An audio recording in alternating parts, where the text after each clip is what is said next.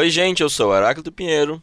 Eu sou a Paty Rabelo. E esse é o Assim Caminha a Humanidade, um podcast que faz pontes entre a mitologia e a cultura pop, para falar de temas que inquietam os humanos desde sempre. O nosso objetivo é contribuir, de um jeito estimulante e divertido, para ampliar a conversa sobre mitologia, mostrando como os mitos nos ajudam a entender e agir sobre as nossas vidas. O Assim Caminha a Humanidade tem o apoio da TV O Povo, emissora educativa da Fundação Demócrito Rocha e parceira do canal Futura no Ceará. O analista junguiano e meu parceiro de trabalho, Heráclito Pinheiro, diz que somos a todo momento movidos por nossos afetos e aguilhoados por eles. Somos mais suas vítimas do que seus senhores, mas mesmo assim eles permanecem sendo um mistério para a maioria dos mortais. Não foi em vão que os gregos personificaram diversos dos nossos comportamentos instintivos como deuses. Eros, o amor, Afrodite, a sexualidade, Ares, a agressão e assim por diante. Pois não raro, ao sermos atingidos por essas emoções, nos sentimos nas mãos de deuses caprichosos que em muito nos superam em poder e estatura, diz Heráclito. Para a psicanalista Diana Corso, o ciúme não tem nada a ver com atos nem fatos. Ele faria parte do amor, sendo fruto das nossas inseguranças mais triviais. Diana escreve que no ataque de ciúme ficamos obcecados, privados do controle, porque quem dirige a cena é o desespero. A vida perde completamente o sentido e só nos interessa saber se aquilo aconteceu, com quem, quantas vezes e onde. E quanto mais nos aproximamos da mórbida descrição da cena trágica, mais nos movemos em sua direção. Pois o amor que nos é dedicado faz parte das nossas posses e cuidamos dele como da nossa própria pele, escreve Diana. Hoje nós vamos conversar sobre esse afeto que, no dizer da também psicanalista lacaniana Fernanda Costa Rios, guarda em si o medo da perda e atualiza angústias arcaicas que fizeram parte da constituição do psiquismo de todo indivíduo. Heráclito, é, antes da gente entrar, uma coisa que eu percebi pesquisando esse tema, que eu achei que nem ia precisar pesquisar, porque eu achei que eu poderia dar curso sobre isso, é, é que uma coisa que eu percebi é que ele é muito ambíguo é muito difícil é, falar do ciúme porque a gente fica tentando colocar. É, estabelecer uma caixinha de como a gente fala da inveja, é muito fácil a gente desqualificar a inveja. E o amor é muito fácil a gente exaltar, mas o ciúme ele é muito ambíguo, né? É o tempero da paixão, segundo alguns. Pois é. E aí, antes da gente entrar nas visões da psicologia, da psicanálise, da arte, né, e da filosofia sobre esse sobre o ciúme, eu queria começar falando sobre essa ambiguidade a qual eu me referi, porque ele tem potencial para ser uma coisa extremamente destrutiva, né? E, e, a ficção está aí com vários exemplos disso, mas ele também é sinônimo de zelo, que é uma coisa considerada virtuosa.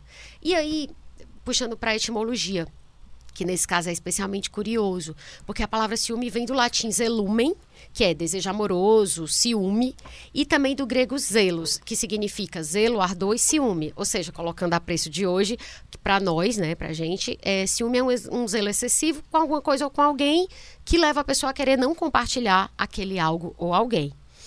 Mas aí é, eu fiquei pensando sobre isso como é que dois termos têm uma proximidade etimológica tão grande a ponto de, em alguns contextos, né, serem colocados como sinônimos, como é o caso de ciúme e zelo. E como é que, apesar dessa proximidade etimológica e semântica, em alguns casos, eles vão para caminho tão opostos, né? Porque o ciúme é algo muito mais ligado ao egoísmo e o zelo a uma atitude altruísta de cuidar do outro, né? Como é que como é que isso se dá assim na vida? Como é que pode? É, é engraçado, porque de zelo também vem uma palavra não tão bonita ou tão magnânima, que é zelador. Ah, eu pensei que ia dizer sil, que é o mesmo. É, não, mas é, é, é, zelador é simplesmente a pessoa Sim. que cuida para que as coisas não quebrem, né? Verdade, verdade. Né? E zelar também é vigiar. Também pode adquirir o sentido de guardar, vigiar, sim, né? Sim, é, E eu acho também que, que há uma questão de propriedade, como a gente vai ver, relacionada a isso, né? De posse. Sim. E zelar também é, é você zelar.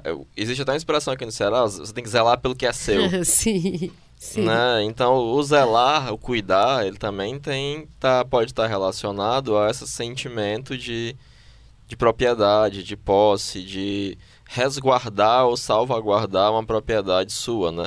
Mas o, o ciúme não é só uma coisa negativa, né? Porque ele de fato lhe diz que aquele objeto, aquela pessoa, aquela situação, aquilo que você. Porque você pode ter ciúme de qualquer coisa, né? Sim. Obviamente sim. a gente vai enfocar aqui o ciúme nas relações amorosas, mas você pode ter ciúme do seu carro.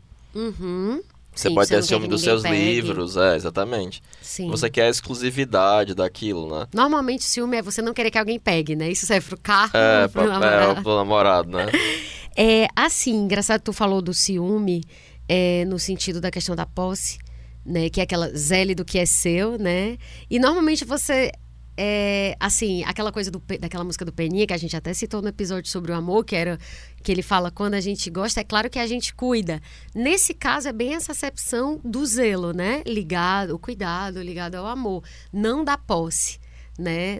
Pelo, assim, porque tem vários exemplos de, de- da expressão de ciúme na música popular, na música pop, mas essa eu acho que ela tem essa inflexão justamente no zelo que tu tá É, ressaltando. porque eu acho que tem, tem algo, né, do, do, do ciúme que é um importar-se, né? Sim, E o problema não é o ciúme em si, mas o exagero, né? sim. Como a noção do Jung de patológico, né? O É verdade. Patológico é o exagero do negócio. Porque se você não tem ciúme nenhum da pessoa, é porque você não gosta, né? A Pois questão também é você ser igual ao seu ciúme. Ah, sim, Como gente igual vai que ver. você É exige. Você é você ser tomado por isso e isso não ser uma Sim. atividade. Porque você pode ter ciúmes, mas ao não se identificar com isso, você consegue lidar e não ser possessivo. Sim. é, Você pode sentir aquilo, mas, é, tipo assim, normalmente quando tem o lance do, do ciumento, é assim, eu, a pessoa é ciumenta, isso se incorpora tanto à, à é personalidade, verdade. À definição do que a pessoa é, né? Não é que ela sente ciúmes, porque do jeito que tu coloca, fala, você pode ter ciúmes, ou seja, você tem e diz tem, Isso, né? porque é impossível não ter, né? Porque Sim. ele faz parte dos afetos normais em- que a gente tem. Eu concordo. Inclusive, eu acho super sem graça. Se eu estiver namorando com a, com a pessoa e eu não tiver ciúme dela, É, porque você não se importa, né? É, pra mim, normalmente, pode, pode até ser que eu esteja bem. Enfim, eu tenho até um amigo que estava conversando comigo esse final de semana, e eu até já citei ele, aquele que foi em Zurique e tal, visitou a casa do Jung. E aí, é, eu nem sei se eu deveria estar falando, mas nenhuma coisa grave, assim. Mas ele disse que a namorada dele é super de boa. Ele foi comprar a bicicleta dele com o ex da namorada dele. Ele, às vezes, está lá na Alemanha e faz chamada de vídeo com a ex dele e a namorada dele tá de boa lá na sala. Eu achei super assim. Não é que eu ache. Ah, mas eu acho eu que acho boa. isso. Pois é, mas se eu tivesse namorando e eu não sentisse ciúme a ponto disso, parecia que eu não queria mais a pessoa. Não, mas aí, aí é porque o, o ciúme ele tem também uma conformação muito individual também, do que é que você sente ciúme, Sim, né? é verdade. Há alguns anos atrás, eu li um, um texto sobre fidelidade escrito por uma atriz pornô. Sim. E era muito interessante como ela lidava com essa coisa de fidelidade, porque ela namorou com um cara que disse assim, ó, independente de você transar ou não comigo nas terças, na terça-feira é minha, você não pode. E ela não segurou essa onda, É, porque assim, na verdade, ele aceitava tudo. menos as terças-feiras. Então a terça-feira tinha que ser reservada pra ele e ela não segurou isso. É que nem a clássica história da Juju, que tinha um relacionamento aberto com o Caio, que era o. É, pois é, Né? não podia era assistir Netflix com Podia alguém. ficar com outras pessoas, mas Netflix era traição, porque isso devia ser uma coisa que ela achava que era tinha que ser salvaguardada só para eles dois. Então é, também tem isso. Do que você tem ciúme? De repente a ideia que eu tô falando desse meu amigo é assim, pra, pra atual pessoa que tá com ele, a ex já tá tão desco- desconstruída como objeto de desejo e etc. É tão de fato amiga que tá tudo bem. E de repente o namorado, essas pessoas também que estão se relacionando, o ex da esposa dele, a ex dele também já tá tocando a vida dela, e tá tudo bem. Isso não é questão. Talvez outras coisas sejam questões para esse grupo de É, pessoas. eu né? acho que, que é muito mais questionável a regularidade a normalidade que a gente tem de terminar brigado com ex.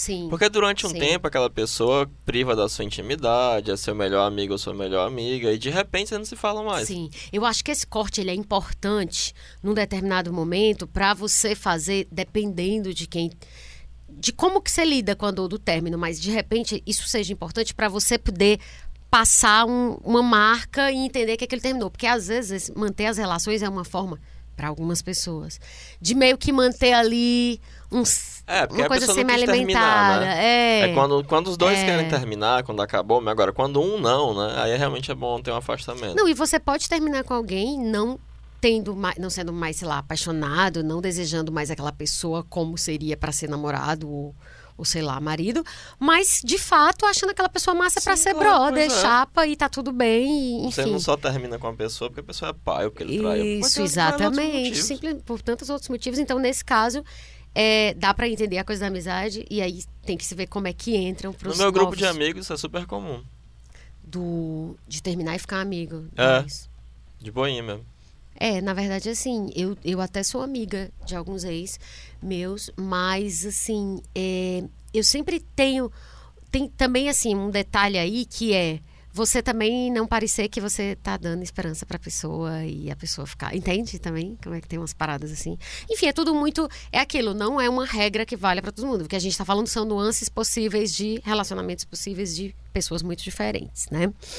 Mas aí agora a gente entrando especificamente na filosofia, né? Essa, essa introdução sobre essa questão da etimologia eu achei importante por conta dessa dubiedade. A gente ainda vai falar dessa dubiedade, ambiguidade do ciúme, mas vamos entrar aqui na, do, que disse, do que disseram alguns filósofos sobre o ciúme.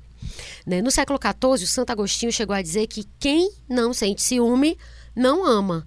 E aí, por isso, ele disse até brincando que ele certamente bateria palmas para a música Ciúme de Você, que ficou famosa na voz do Roberto Carlos e do Raça Negra, que fala, né? Se você me diz que vai sair sozinha, eu não deixo você ir.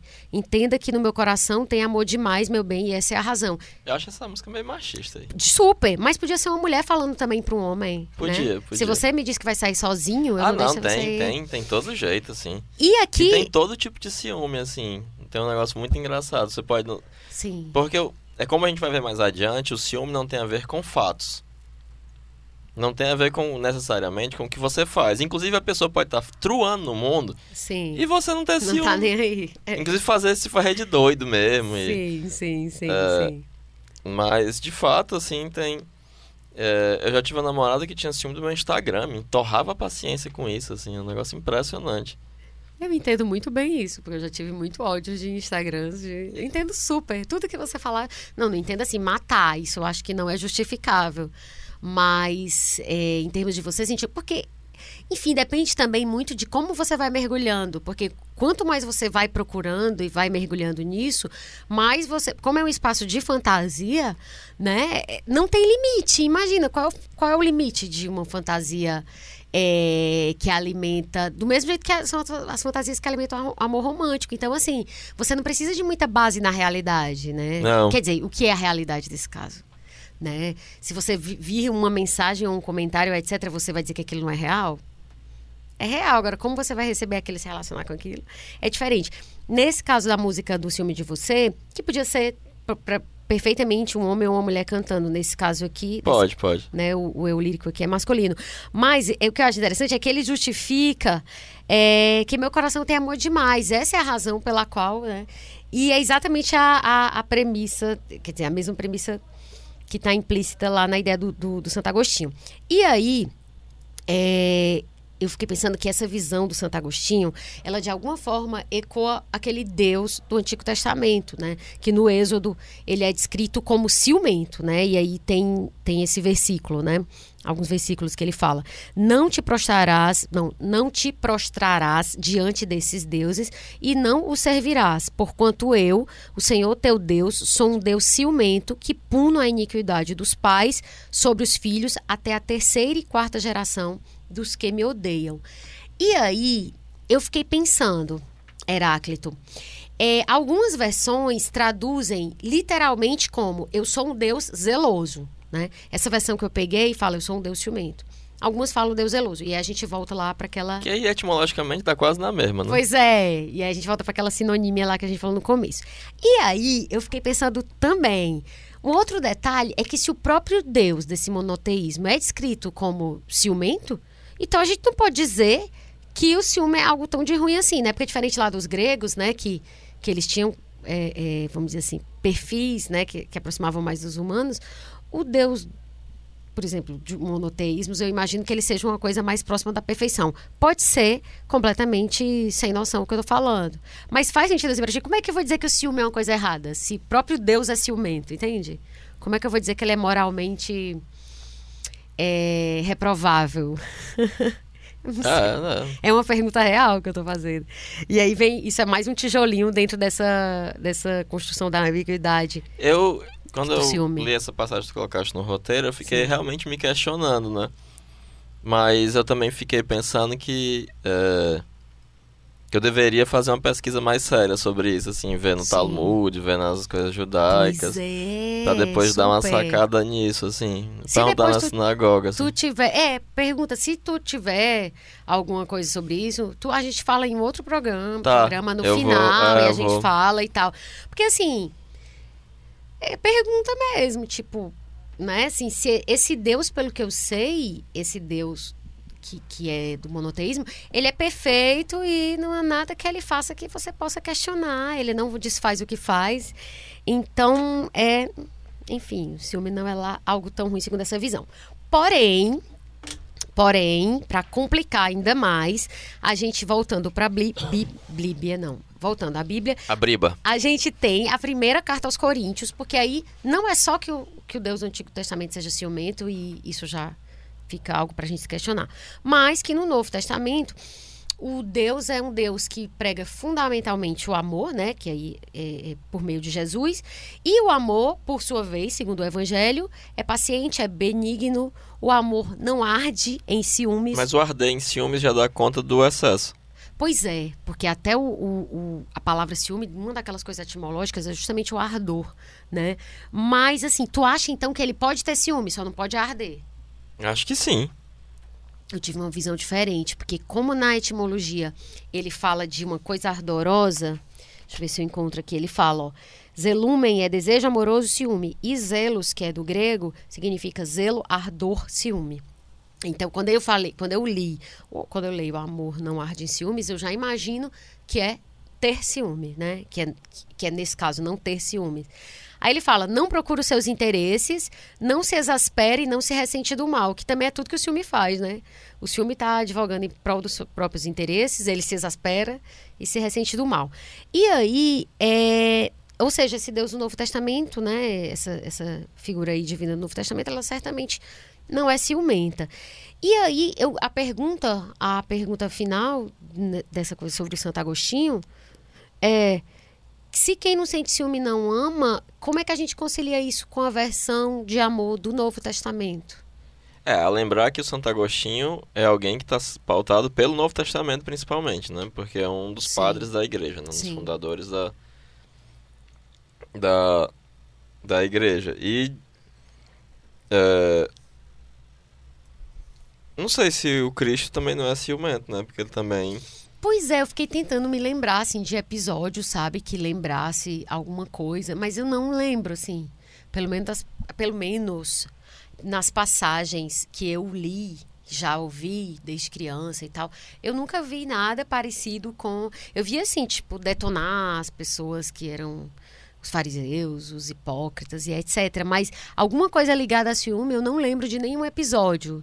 Eu vejo sempre a coisa do amor, da da entrega, do dar outra face. Enfim, eu acho que essa essa essa parte específica do Santo Agostinho, e aí a gente ligando isso com, com o Antigo e o Novo Testamento, acho que é interessante, assim, porque dá um pouco essa, É, eu fico essa mais dúvida, complexidade, verdade. né?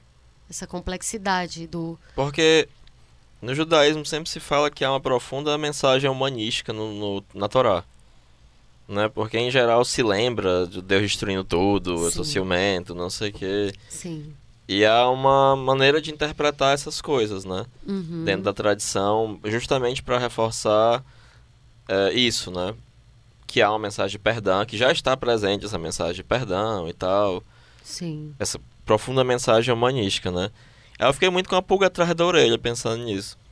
Mas se você bem pensar, o Santo Tomás de, Aqu- o, é, Santo Tomás de Aquino, né? Ele Sim. é... Santo Agostinho, perdão. Sim. Ele é alguém que é cristão, né? É, cristão e, e, tipo, é, é 300 e pouco, né? 350 em- depois de Cristo. Então, assim, não dá para dizer que ele não tinha visto o Novo Testamento ainda, não é o caso, né? Porque a gente podia dizer, não, mas essa visão. Enfim, tem toda uma questão de um contexto que a gente.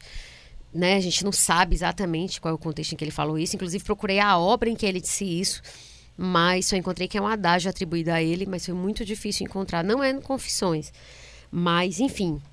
É, de, de qualquer forma, fica aí a, a- ficam aí as, as, as reflexões, os questionamentos, para também, inclusive, quem quiser se aprofundar mais. E aí, depois do, do Agostinho, a gente chega em Descartes, né? É, tu tinha até feito uma nota. Quando tu fez um- aquela nota, aquelas, aquelas anotações sobre o ciúme, é, era por conta já pensando numa coisa específica, que a gente conversou uma vez, né? De, ah, vamos falar sobre ciúme, etc, etc. E faz tempo isso. Acho que foi mais de ano. vezes. É.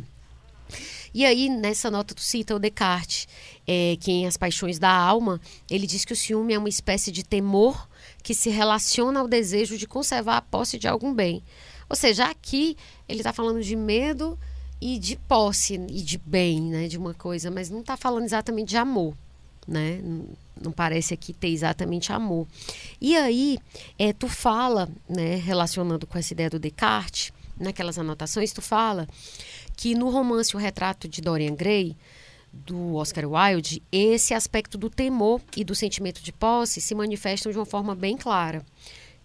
E aí o Lord Henry, que vivia como um solteirão e não ligava para a mulher dele, ele apresenta para um incrédulo Dorian a, a esposa, né? Tipo, nossa, não acredito que esse homem é casado.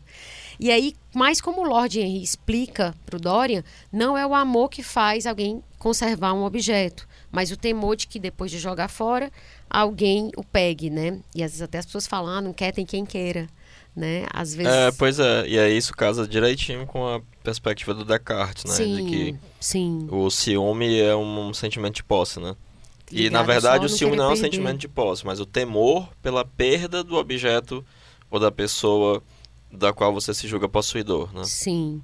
E aí, nisso, o, o Descartes e o Wilde, eles concordam nesse aspecto que tu, que tu ressaltou agora.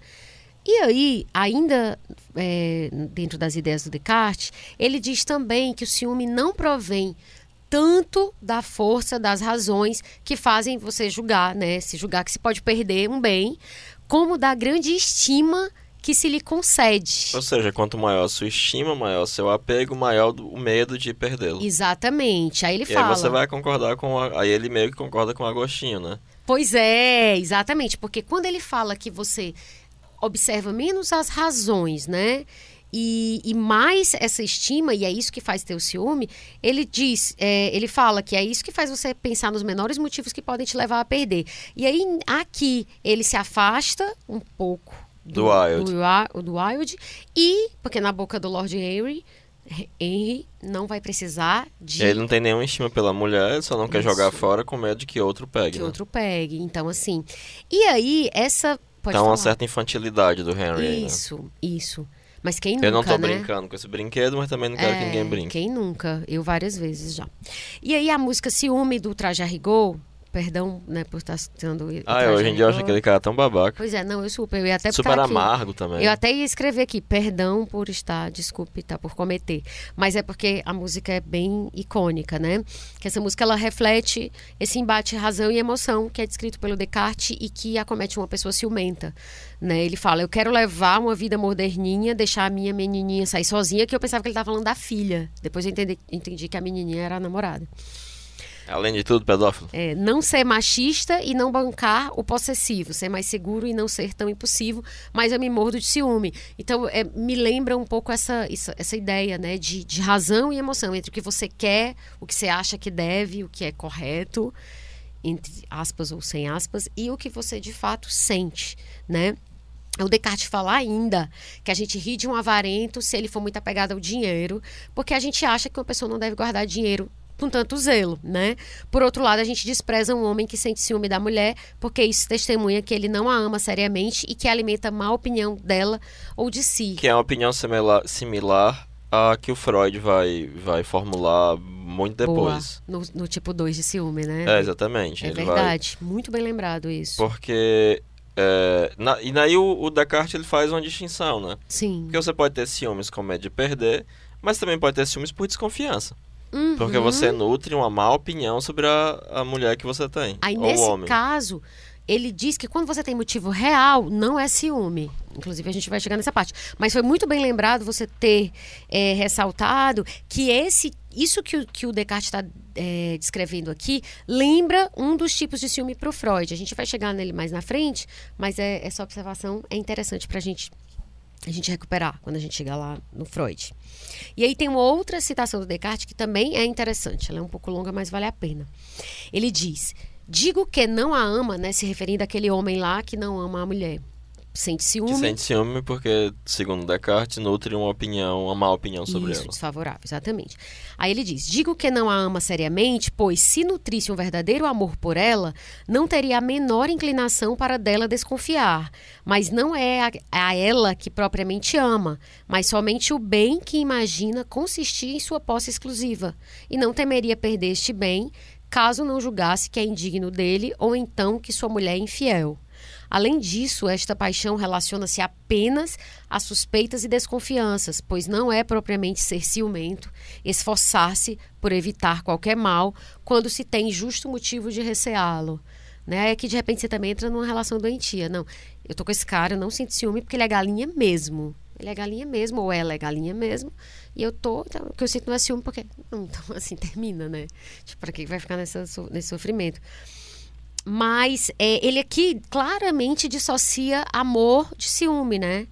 Porque ele fala, ele não a ama, porque se a amasse, não E teria ele inclinação. coloca uma insegurança, né? Porque o sujeito se, se julga indigno daquela pessoa. Isso, isso. E ao invés de amá-la, ele ama a propriedade, o que pode advir de bom da propriedade exclusiva Isso. daquela pessoa. Exatamente. E aí, essa, essa ideia, essa última ideia do Descartes, é, claramente dissocia o ciúme de amor, né? E aí me lembrou, eu só lembrei hoje disso, até então tinha me passado batido, aquela música do Raul Seixas, que é a maçã, que inclusive acho, acho o Raul Seixas super triste, assim, me julguem tal, todo mundo, acho que ele era brilhante, mas acho as músicas dele muito tristes. E aí, mas essa música A Maçã, que é também muito triste, também faz uma separação entre amor e ciúme. Ele fala, amor só dura em liberdade, o ciúme é só vaidade. Aí fala, depois sofro, mas eu vou te libertar. É bem também, é, uma coisa é uma coisa, outra coisa é outra coisa, né? E aí, por sua vez, isso a gente cai lá em Spinoza, né, que é o terceiro, o terceiro filósofo que a gente vai citar aqui, que ele fala, pode falar. Não, eu só te atrapalhei. Falei. Não, porque... pode falar. Não, porque aí pensando nessa dissociação, né, entre amor e ciúme, porque o Spinoza ele, ele é um cara que formula algumas ideias que também vão ajudar a descolar o ciúme do amor. E aí ele diferencia os afetos entre ativos e passivos, ou entre ações e paixões. É, né? psicologicamente isso é uma diferenciação fundamental. Pois é, eu fiquei lembrando muito do Jung. É, lembrei isso. também, bastante. Muito, muito, muito.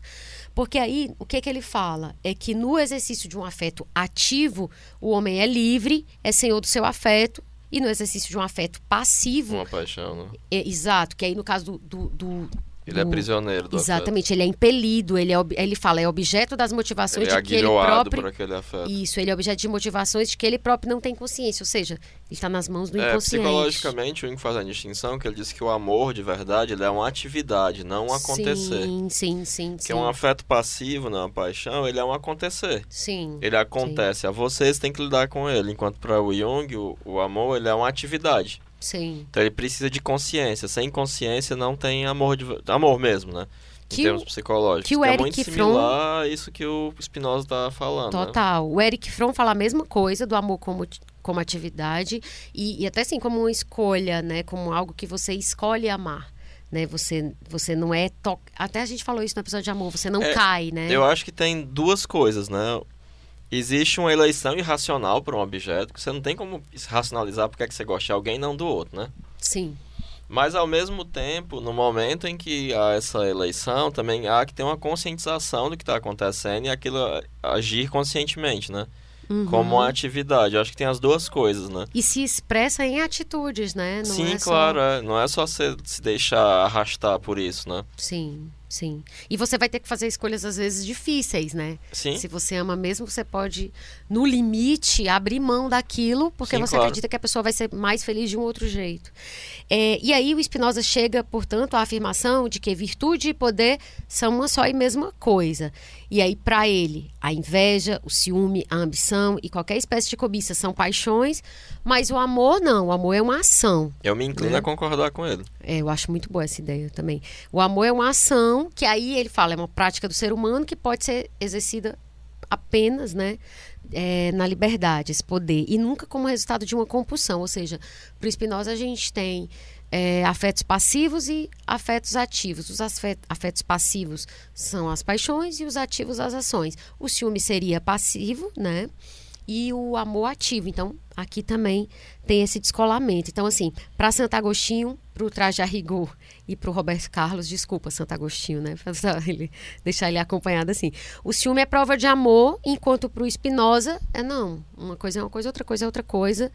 E em algo e também no Descartes, né? Naquela Sim. aquela diferenciação Exatamente. que ele faz. E aí, teve um texto muito bom hoje que eu encontrei de um psicólogo chamado Joaquim Cesário de Mello.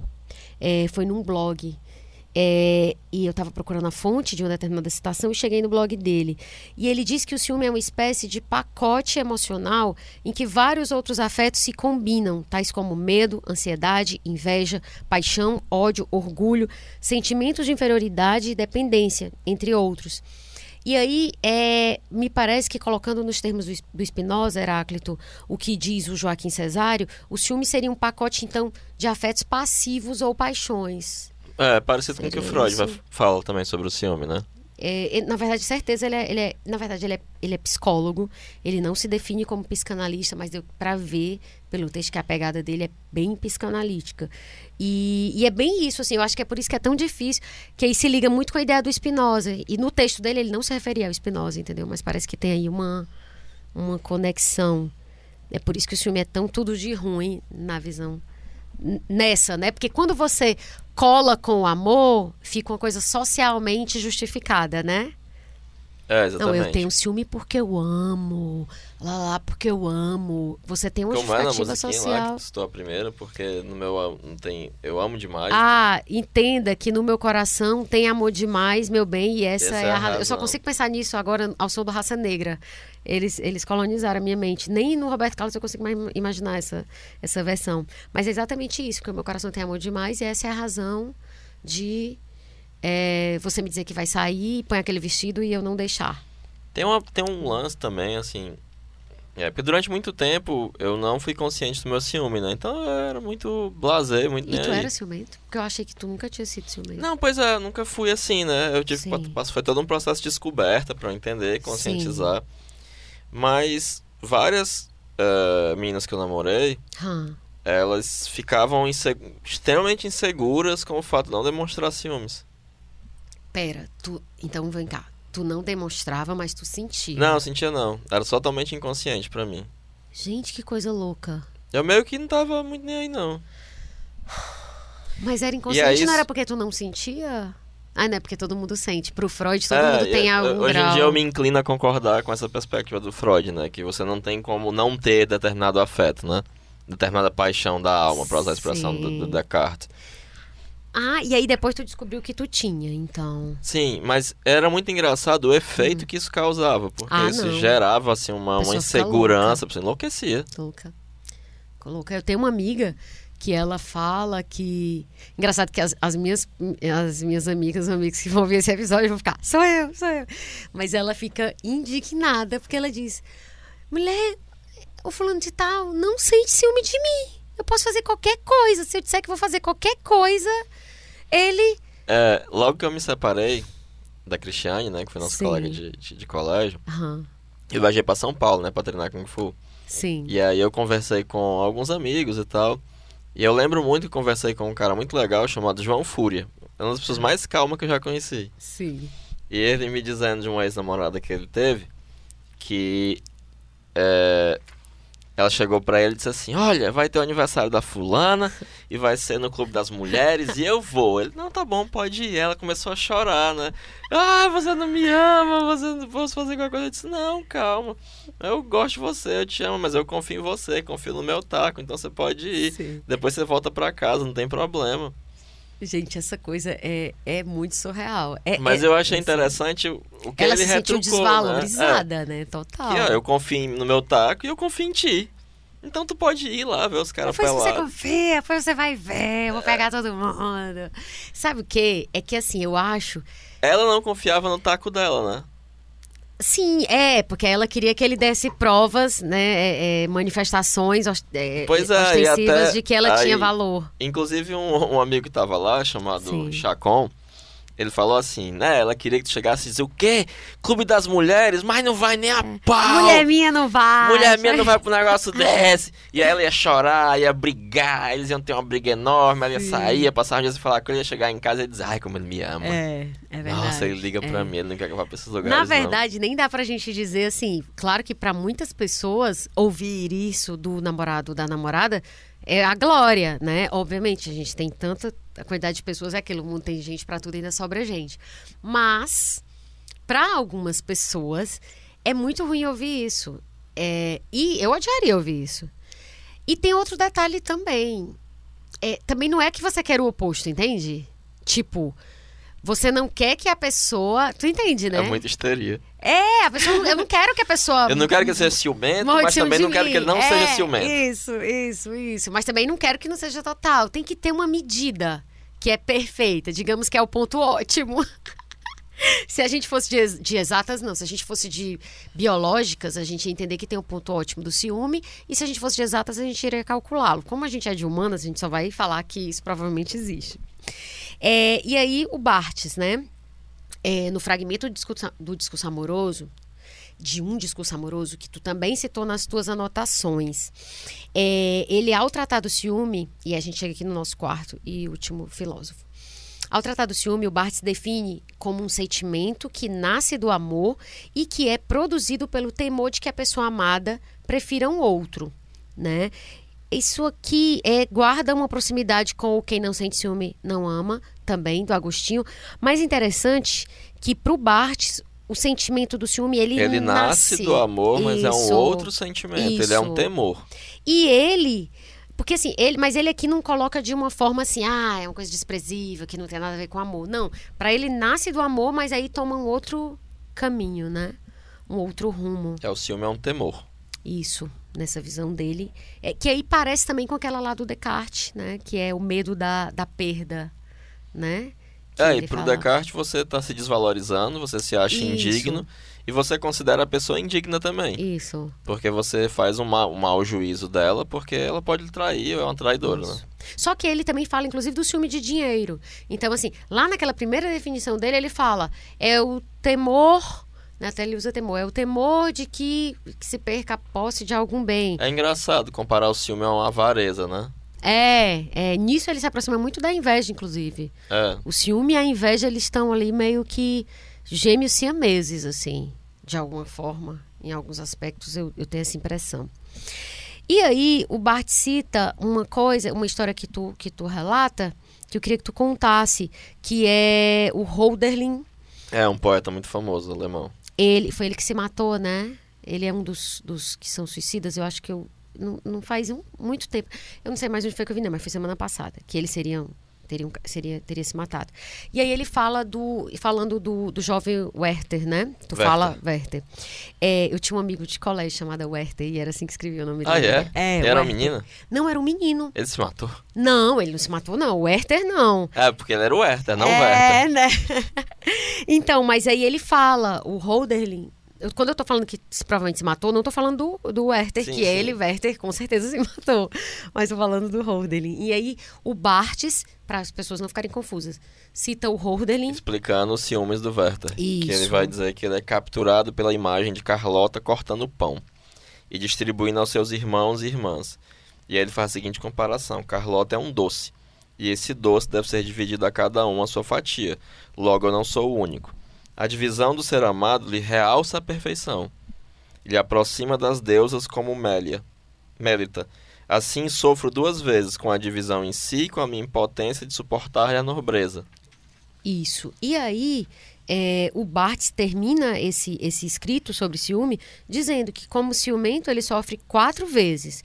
Sofre porque é ciumento, porque se reprova por ser ciumento, porque teme que os ciúmes firam a outra pessoa e porque deixa se, se, se sujeitar por uma banalidade. Então, ele sofre por ser excluído, por ser agressivo, por ser louco e por ser comum, que deve ser o pior.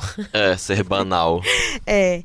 E aí, é, quando Heráclito, eu queria, assim, recuperar algo que, que foi, que assim, não é uma, uma citação, foi algo que tu formulou nesse texto específico que eu tô falando, que foi uma das, de novo, que foi uma das primeiras, um dos primeiros assuntos que a gente pensou para tratar na Assim Caminha Humanidade e é o que a gente está tra tratando hoje. Mas quando, quando o Barthes fala que o ciúme é um sentimento que nasce do amor, isso me lembra algo que tu escreveu nessas anotações, quando tu diz que ao lado do amor, o ciúme figura como o sentimento romântico por excelência, algumas vezes como complemento do amor, e outras como a sombra. Então, explica melhor isso pra gente Pois é, você vê que é, numa boa parte das histórias de amor, das histórias trágicas, das músicas de amor, elas tratam de ciúme, né? Sim. Ou traição. Que aí nesse caso não seria mais ciúme, né? Mas, Mas estaria... não se for sertanejo nem sertanejo universitário, né? Sertanejo universitário trata de quê? Tô brincando. É Ah, que é? só fala disso praticamente. Ah, é? Chifre, é, só isso, basicamente. Só disso aí. É, eu acho que nem tem muita pauta assim, não. Aí, mas você vê que é, quando você vai falar de coisas românticas, são essas duas coisas, né? Uhum, É o, o amor propriamente dito sim. e os ciúmes. Eles são quase indissociáveis, né? Uhum, A gente não, não chegou nessa maturidade romântica de conseguir amar sem ter essa coisa do, dos ciúmes, né? E algumas vezes, de fato, o ciúme é um zelo, né? Que se você não demonstra nenhum zelo, a pessoa vai se sentir muito insegura e vai. E vai, Sim. inclusive, procurar, né? Que é essa historinha que eu contei, essa anedota do, do, do meu amigo. sim. Obviamente, a namorada, ao dizer que ia pra um show de homem pelado, Uhum, né? Ela tava procurando que ele, ele é, é- é uma jealousy bomb, como os americanos chamam. Tentando gerar, né? Ela É, jogou uma gerar. bomba de ciúme e ver o que, é que ela colhia disso aí. Sim, Né, para que ela Sim. pudesse se sentir bem com isso. Havia da parte dela uma, uma insegurança, né? sim. Mas na, ou, noutras vezes, é, você vai ter o ciúme como um, um reflexo do sentimento de poder. Uhum, E o Jung ele vai colocar como duas grandes potências psicológicas o Eros e o Logos, né? O amor Sim. e o poder. sim. E onde há Eros não há Logos, onde há Logos não há Eros. E muitas vezes se você se deixa dominar por esse sentimento de poder, é, isso vai ofuscar completamente o amor e agora isso vai ser pautado por, por uma relação de poder, De dominação, né? de dominação e de... é, essa coisa me pertence, eu tenho direito sobre ela, eu vou exercer esses direitos. O que, em certo sentido, espelha muito do que, do que foi a maneira como o Ocidente lidou com as mulheres desde sempre. Uhum, O que não implica que uma mulher não possa ter esse mesmo sentimento de posse com relação ao, ao marido, né? É, mas, mas os homens é que historicamente, né, poderiam ter várias mulheres e, enfim. E as mulheres não, né? É, poderiam assim, né? Poderiam, Mas ainda assim há- era- há, uma propriedade. Aceito, né? Porque o meu avô era super raparigueiro. Uhum. Ele foi um homem bonito até os 80 e poucos anos de, de idade. E a, a minha avó nunca se separou porque dizia que o marido era dela. e ele não ia dar, ela não iria dar para as outras. Ela não Então- ia dar, ela só ia. Era No economia máximo- compartilhada. No máximo emprestava, né? Economia compartilhada a Van La Letra, então, né? Tipo, olha, é meu, mas. Mas separar-se pra ela era abrir mão da propriedade que ela tinha do marido.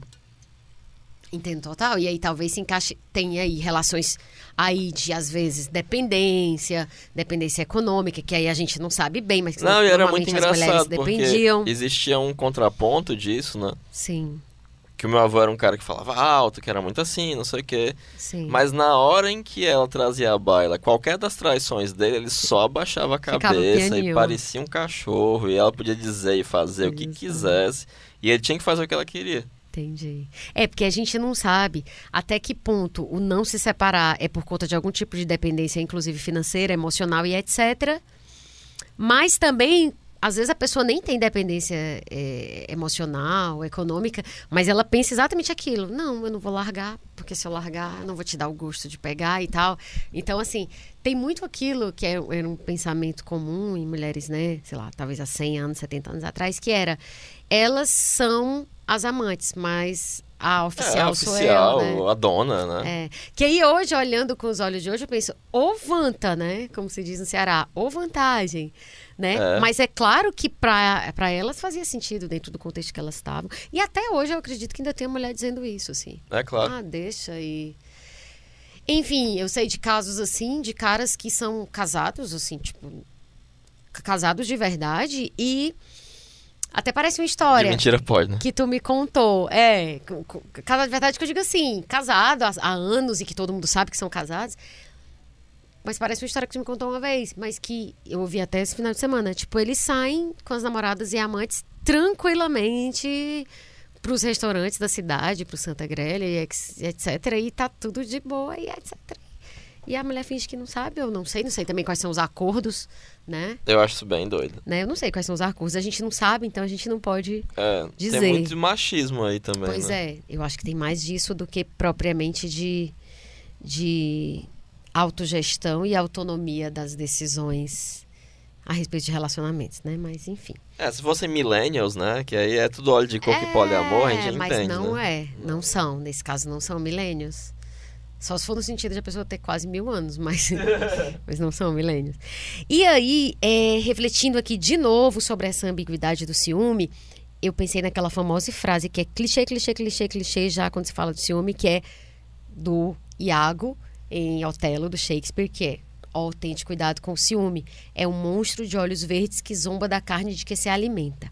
É, inclusive ele usa essa expressão em uma outra peça antes, mas ela é mais importante dita pelo Iago, né, no, no Otelo. Qual isso. é a peça, meu Deus, que ele eu fala? Eu não sei, eu vi isso recém, quando eu estava pesquisando, mas não lembro. Mas ele, não é a primeira vez que de fato ele usa. Eu acho até que foi tu me mandou isso. Eu não sei, tu disse que ia pesquisar porque eu tinha falado dessa questão do olho verde, né? É, porque o, o o Shakespeare ele cria inúmeras expressões, né? Várias expressões, é, hoje em dia mais ou menos corriqueiras da língua inglesa, foram criadas por ele, né? Sim. E ele cria essa expressão do, do monstro de olhos verdes, né? Uhum. É, mas eu inclusive pesquisei para saber quais seriam os motivos de pois ser um é, monstro de olhos verdes, mas não. Isso. Por que, que eu pensei na ambiguidade? Porque eu pesquisando sobre isso, a única todas as fontes que eu encontrei só repetiam a frase. Ah, como diz o Shakespeare, ah, mas ninguém dava uma justificativa. E aí, o Arley Rockenbach, Rockenbach do blog Polifonias, é, ele fala uma, fala uma coisa que foi a única que me pareceu interessante. Aliás, foi a única que eu encontrei que dava alguma explicação. Ele diz que para o Shakespeare, provavelmente, olhos esverdeados significavam beleza uma contraposição imediata à palavra monstro. Com isso, ele queria indicar a natureza complexa e perigosa do ciúme.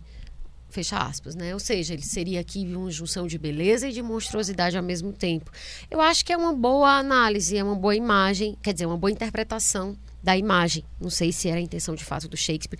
Como tu falou, seria o caso de pegar estudos sobre. Eu não achei é, nada estudo sobre a obra dele que enfocasse especificamente isso, o contexto em que essa frase foi criada. Como o que procuramos não, não achamos e não tínhamos tempo hábil para. É, no caso do hotel é muito interessante, né? Porque a inveja do Iago, Sim. que se sente preterido por ser o soldado mais antigo uhum. de Otelo, que era um mouro de 50 anos, né? É, e ele casa-se com Desdémona, uma moça bem mais jovem do que ele, salvo engano, com 18 anos na peça. Uhum. E o, ao ser preterido, o Iago vai criar toda uma rede de intrigas para despertar esse ciúme. E cego pelo ciúme, ele. É, ele. E Desdemona era, amava Otelo, né? Uhum. E Otelo também amava Desdemona. Supostamente, né? Sim, pois é. Não, mas é o que acontece. A Desdemona é a filha de um nobre, né? Uhum. E aparentemente o que o Iago fez foi alimentar a insegurança de Otelo. Sim. É bem aquela coisa de, de Como o Descartes, né? Ele se sentia indigno dela. Uhum. Ele achava que era menor porque ele era um mouro, ela era nobre, ele não era. E, e aí ele faz. O Iago faz isso como forma de vingança, né? Sim, e todos são destruídos no, no processo. Pois é. E aí. Inclusive o próprio Iago. Pois é. Só que aí que vem. Essa monstruosidade, que aí, se for de fato monstro de olhos verdes, porque é um monstro, mas ao mesmo tempo tem essa coisa da, do, do, de um signo aí de beleza, é, o ciúme levou à completa destruição, inclusive do suposto objeto do amor, né? E eu digo De Desdemona. isso. Porque eu, eu digo suposto porque eu não consigo. Eu já falei isso aqui no episódio sobre o amor. Eu acho inconciliável amor com destruição do objeto amado. Eu acho incompatível. Eu não consigo. Não que eu seja um, ser- um Buda que, ai, amo, só amo, não sinto ciúme. Não, tô bem longe disso. Mas pra mim, a palavra amor é muito complicado. Mas eu acho que o trágico da situação do Ah. Otelo é que ele de fato a amava. Será que ele não era apaixonado por ela? Não sei, porque a, a tragédia da coisa é. ah, Eu matei a mulher que eu amo. e o fato de ela ser inocente. O que torna a situação trágica, né? O que traz esse elemento de, de terror, né? É, e piedade, que evoca esses dois sentimentos trágicos, para usar a expressão aristotélica de Tomás de Aquino, né? É essa, essa, a, tá acontecendo um negócio que a mim não tem nenhum, Tem nada a ver tem nada a ver, não tá? sabe o que tá acontecendo, ama Otelo, é inocente, Sim. E Otelo, cego de ciúmes, a mata pra depois né, se arrepender amargamente e tudo, tudo desmorona, né? E aí eu que fiquei naquela visão lá do Descartes, só era chamado de ciúme se não tivesse uma base. Aí, aí De vem, um- fato, aí é ciúme, né? vem uma pergunta capciosa, né? Aí vem sempre aquela velha história da realidade do não real. De fato, ela não estava tendo um caso com outro cara, de fato. Não iria ter fotos, registros sobre isso, porque ela não tinha, se fosse, se fosse possível ter esse tipo de registro na época. Mas a forma como era colocado para ele, né, não era nem só uma coisa da cabeça dele. Será que, será que tinha um cara que era muito próximo dele e que dizia aquelas coisas para ele. Entende o que eu tô falando? Como tem uma coisa muito capciosa aí, porque é muito difícil nessas horas, é, e aí eu e, e o interessante da arte é justamente a gente poder navegar por esses terrenos que a gente não não pode viver, né, todas essas vidas. Mas tu entende o que eu tô falando como é delicado, porque É. é muito delicado, assim, até a gente dizer assim, ah, mas ele amava ou não amava. Eu fico pensando, eu tendo a pensar, e eu não sei se é uma coisa muito idealizada minha do amor, que se fosse amor, não teria como sair uma morte por uma escolha da pessoa. Talvez só se ele tivesse num momento de loucura, né? Também a gente É, pois é, porque sair de si. o zelo, pelos autores que a gente tá vendo aqui, é proporcional ao, a- ao afeto que você tem com relação àquilo que você tem zelo, né? Sim, sim. Ou seja, quanto maior o afeto, maior o zelo também, né? Uhum. É, eu, eu fico sempre, sempre dentro dessa essa, essa minha inquietação é dentro daquilo de quem ama mata por amor, mata o próprio amado por amor, sabe? Agora, tem várias Pois é, eu acho questões. interessante porque no Naruto Hã, tem um personagem sim. que é o, o, o Itachi, né? É, e o a Sasuke, cara né? dela, a cara da E, Mari. é, eu vou dar um spoiler aqui, né? Mas o pessoal Eu acho, já, que, a, já eu acho tá que a com- Mari gosta de Naruto, porque ela botou Ela é uma boa a carinha. pessoa. É, ela botou a carinha aqui. No, no dia que tu falou pra acabar com o Benfica, ela se manifestou. Agora ela Mas o que é que acontece? No Naruto você tem o clã Uchiha, Sim. que eles têm poderes oculares, né? Que é a Uhum. coisa mais poderosa que tem no, no Naruto, até então, né? Sim. É, e você, num, num primeiro momento, pensa que eles se desenvolvem pelo ódio, mas não é pelo amor. Hum. Mas isso leva a uma série de assassínios Gente, que coisa e de louca. mortes em virtude disso. Mas o que desperta o Sharingan é o amor. E depois é que você descobre isso? É muito depois, porque aparentemente são vários assassinos que levam a isso. Inclusive o Itachi, num primeiro momento, ele mata a família toda. Gente, mas aí como é depois que isso se liga com amor, assim?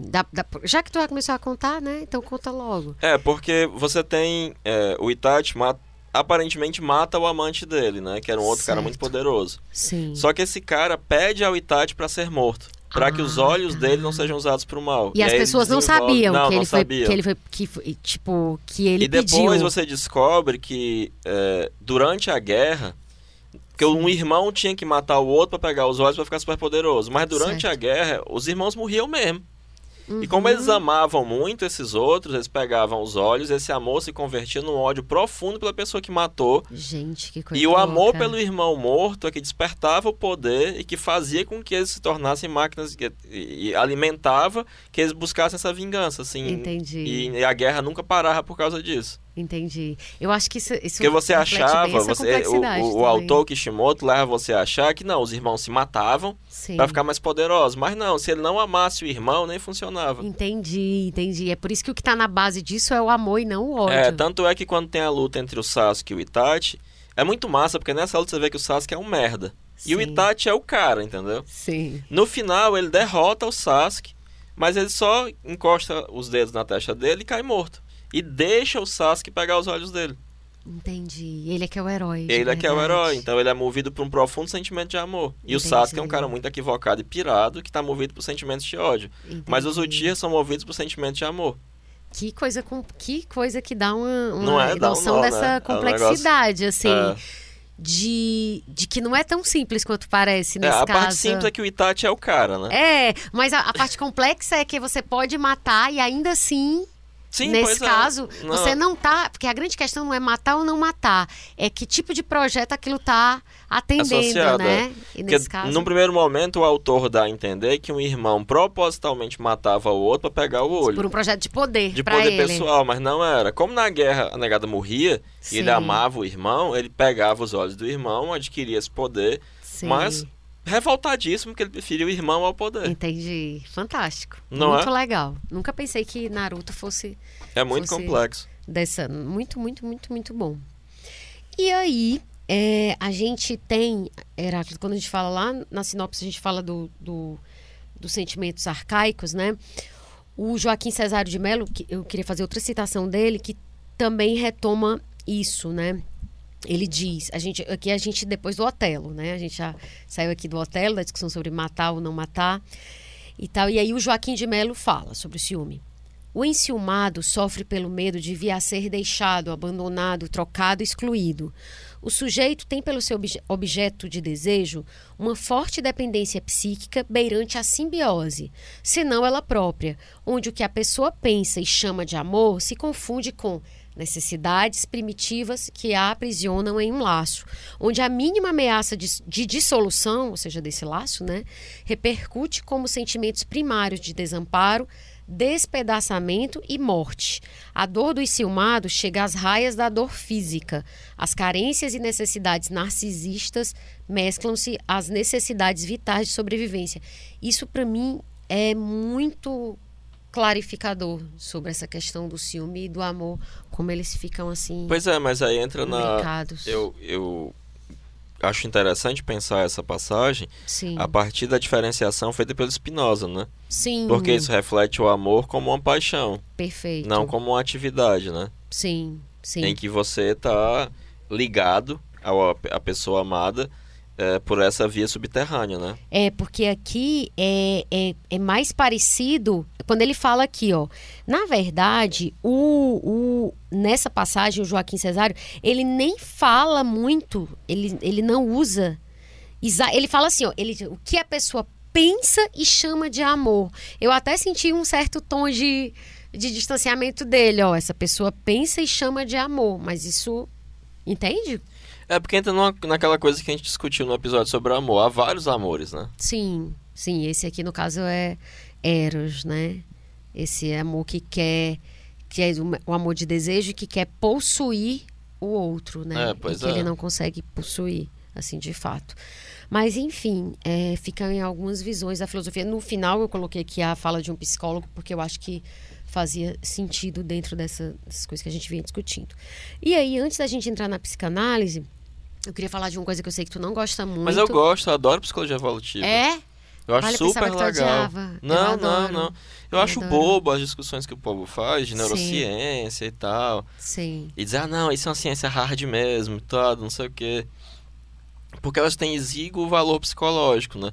Mas a psicologia evolutiva é uma psicologia mesmo, eu acho muito massa, porque ela vai. é, a psicologia evolutiva é assim: você vai em várias culturas e ver coisas que existem nessas culturas, independente de transmissão cultural, ou seja, que são transculturais.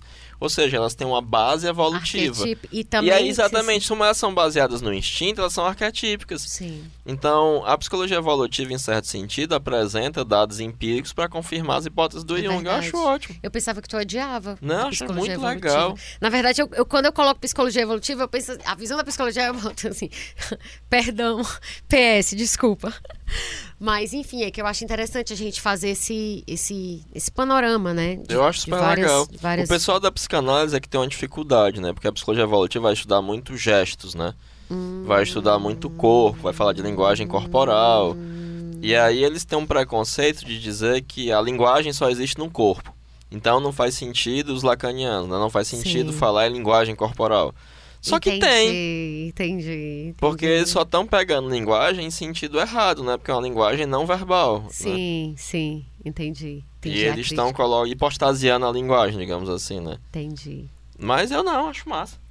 Então, Heráclito, para a psicologia evolutiva, numa época em que os homens e as mulheres dependiam exclusivamente uns dos outros para a sobrevivência, a infidelidade representava um desvio de recursos evolutivos valiosos. O ciúme teria então atendido à função de manutenção do relacionamento estabelecido. Ou seja, você tem aqui uma prole e aí, de repente, você é traído e você está alimentando o filho do outro. Né? A sua mulher está grávida de outro. Então, isso seria péssimo do ponto de vista da transmissão dos genes daquele homem. E no caso da mulher, se o homem ficasse com outras sirigaitas, né? nas palavras da nossa pré-histórica mulher, ou histórica, mas bem antiga, ela, ela estaria também perdendo recursos que seriam dedicados à prole dela. Então, esse homem tinha que canalizar os recursos para aquela mulher. Isso seria a visão da psicologia Eu acho uma visão meio boba. trocando em miúdos. E aí, assim, acredita-se que em algum momento essa vinculação humana careceu da proteção e dos cuidados que eram delegados ao ciúme.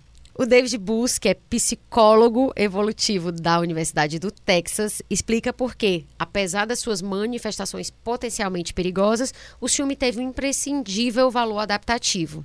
Ele fala: para o homem, o ciúme é útil, uma vez que protege contra os riscos de perder o tempo que investiu na corte de uma mulher, de dedicar-se aos filhos que não são seus e de danificar sua reputação.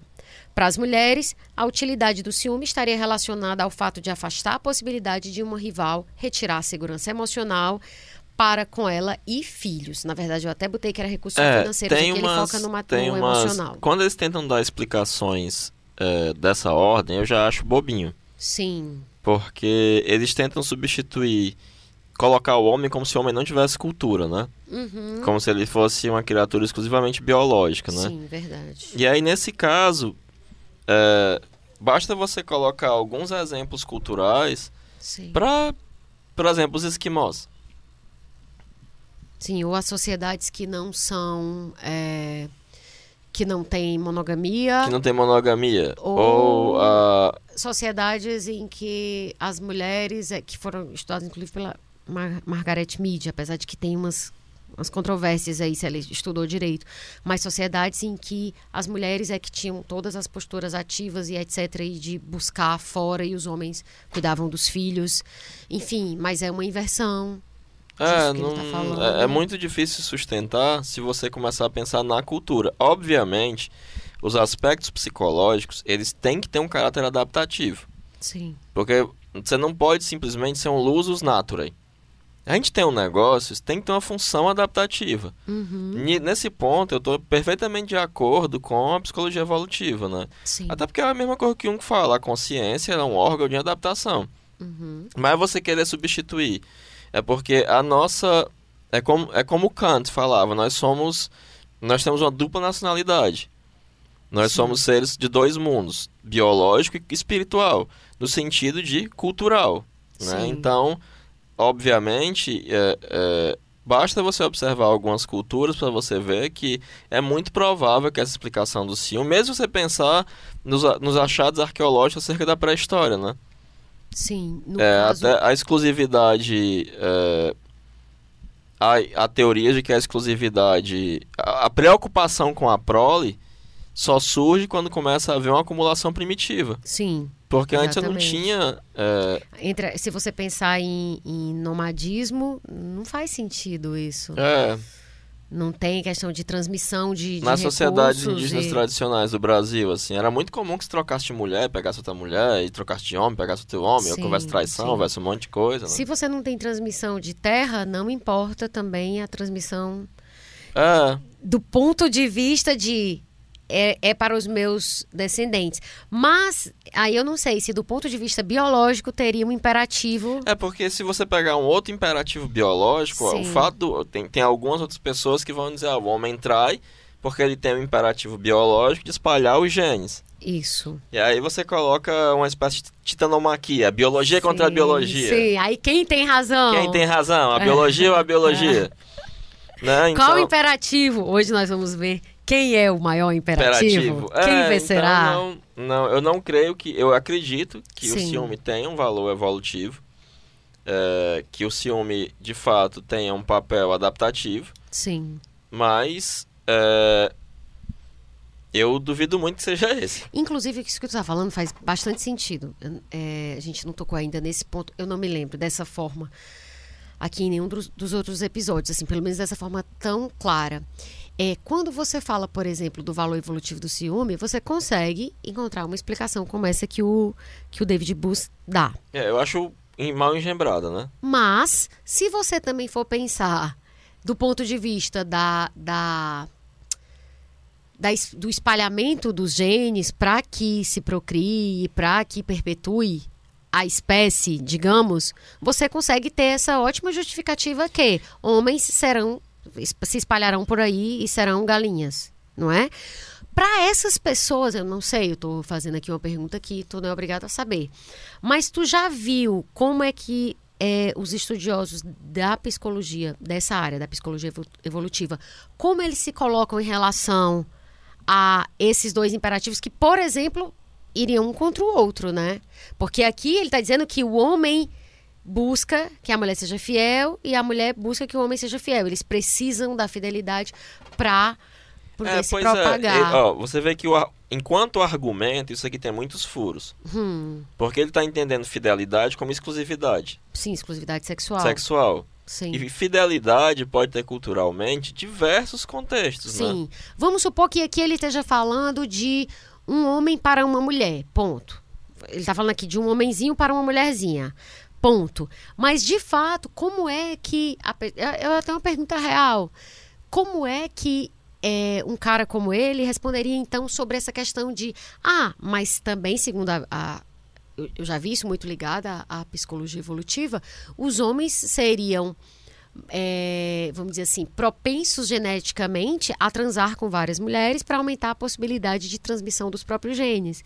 Então, como é que se resolve isso? Pois é, acho que não resolve, assim, porque são argumentações ruins, né? Como é que se resolve a questão do ciúme versus É, eu isso? acho o problema é, é utilizar argumentações evolutivas que cheiram a biologia para tratar de comportamentos que são culturalmente Entendi. dentro de um contexto cultural. Porque aí você. Eu sempre lembro de uma passagem do Jung Energia Psique que ele diz: Sim. ó, achar que é, o psico é algo de saboroso no cérebro é um negócio equivocado. Se você pensa assim, se conforme com os magros resultados psicológicos de uma psicofisiologia. Uhum. Isso aqui dá magros resultados psicológicos. Você baixa 50 centavos de antropologia, começa que. é, o que é que significa o filho ser seu?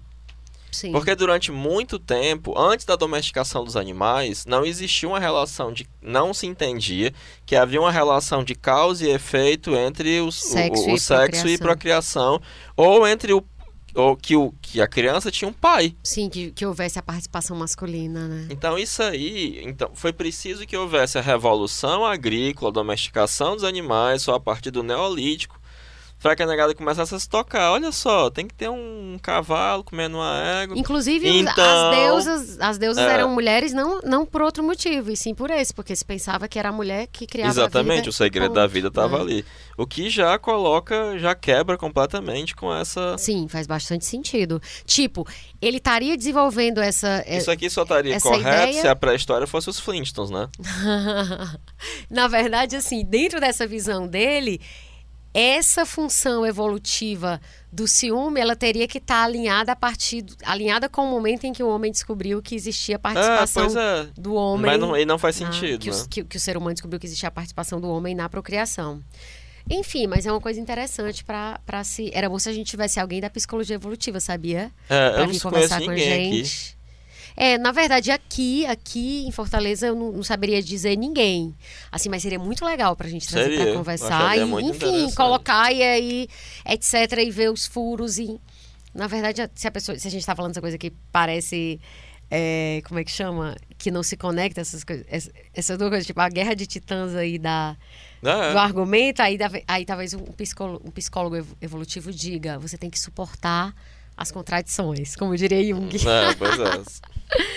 E aí agora a gente chega na psicanálise, né? A gente passou rapidinho ali para sobre o que fala a psicologia evolutiva. Inclusive no final eu vou citar um livro é, que tem que traz um pouco esse viés. E aí chegando à psicanálise, a gente vai falar de Freud e Lacan. E a gente começa pelo Freud, até porque Lacan era um freudiano, né? Exatamente. É, no texto, Heráclito, também esse texto tu trouxe nas tuas anotações, que é um texto que o Jung escreve sobre o Freud, ciúme. Freud, Freud. Desculpa, olha aí. Ai, meu Deus do céu, as pessoas vão me matar, as pessoas que gostam de Freud e não gostam de Jung e vice-versa. Mas o Freud discutiu longamente o ciúme no texto. Alguns mecanismos neuróticos no ciúme, na paranoia e na homossexualidade.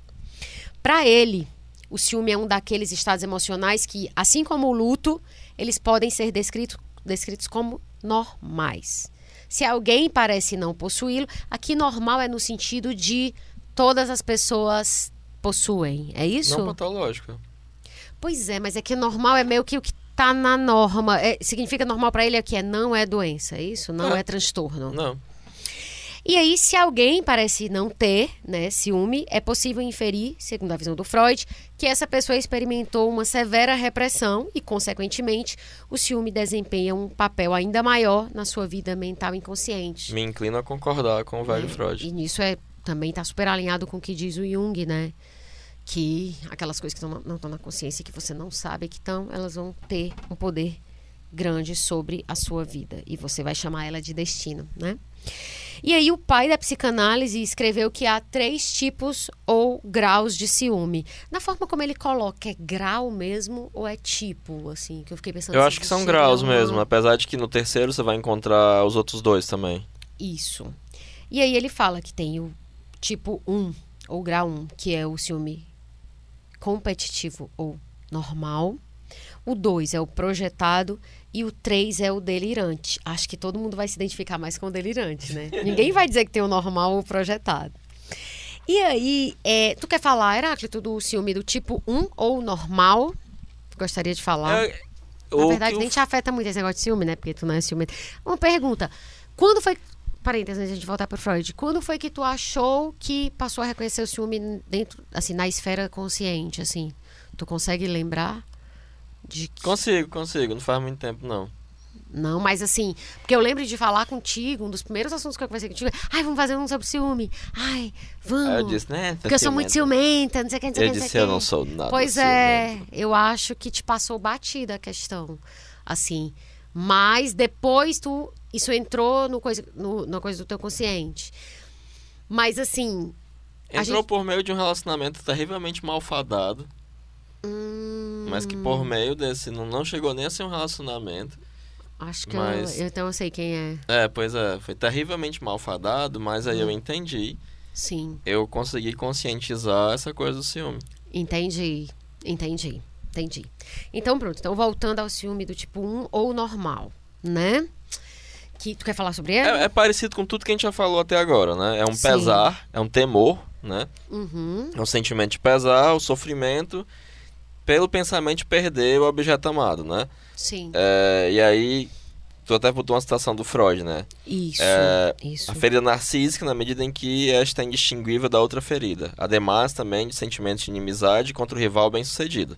E de maior ou menor quantidade de autocrítica que procura responsabilizar por sua perda o próprio ego rejeitado. Então, você sente pesar Uhum. porque você não tem a pessoa, Sim. você você se tem a ferida narcísica, né? Você não é bom bastante, então você tem uma, uma autocrítica. E você tem inimizade e inveja, né? Do Uhum. Desse rival, rival que... é, bem sucedido, né? Uhum.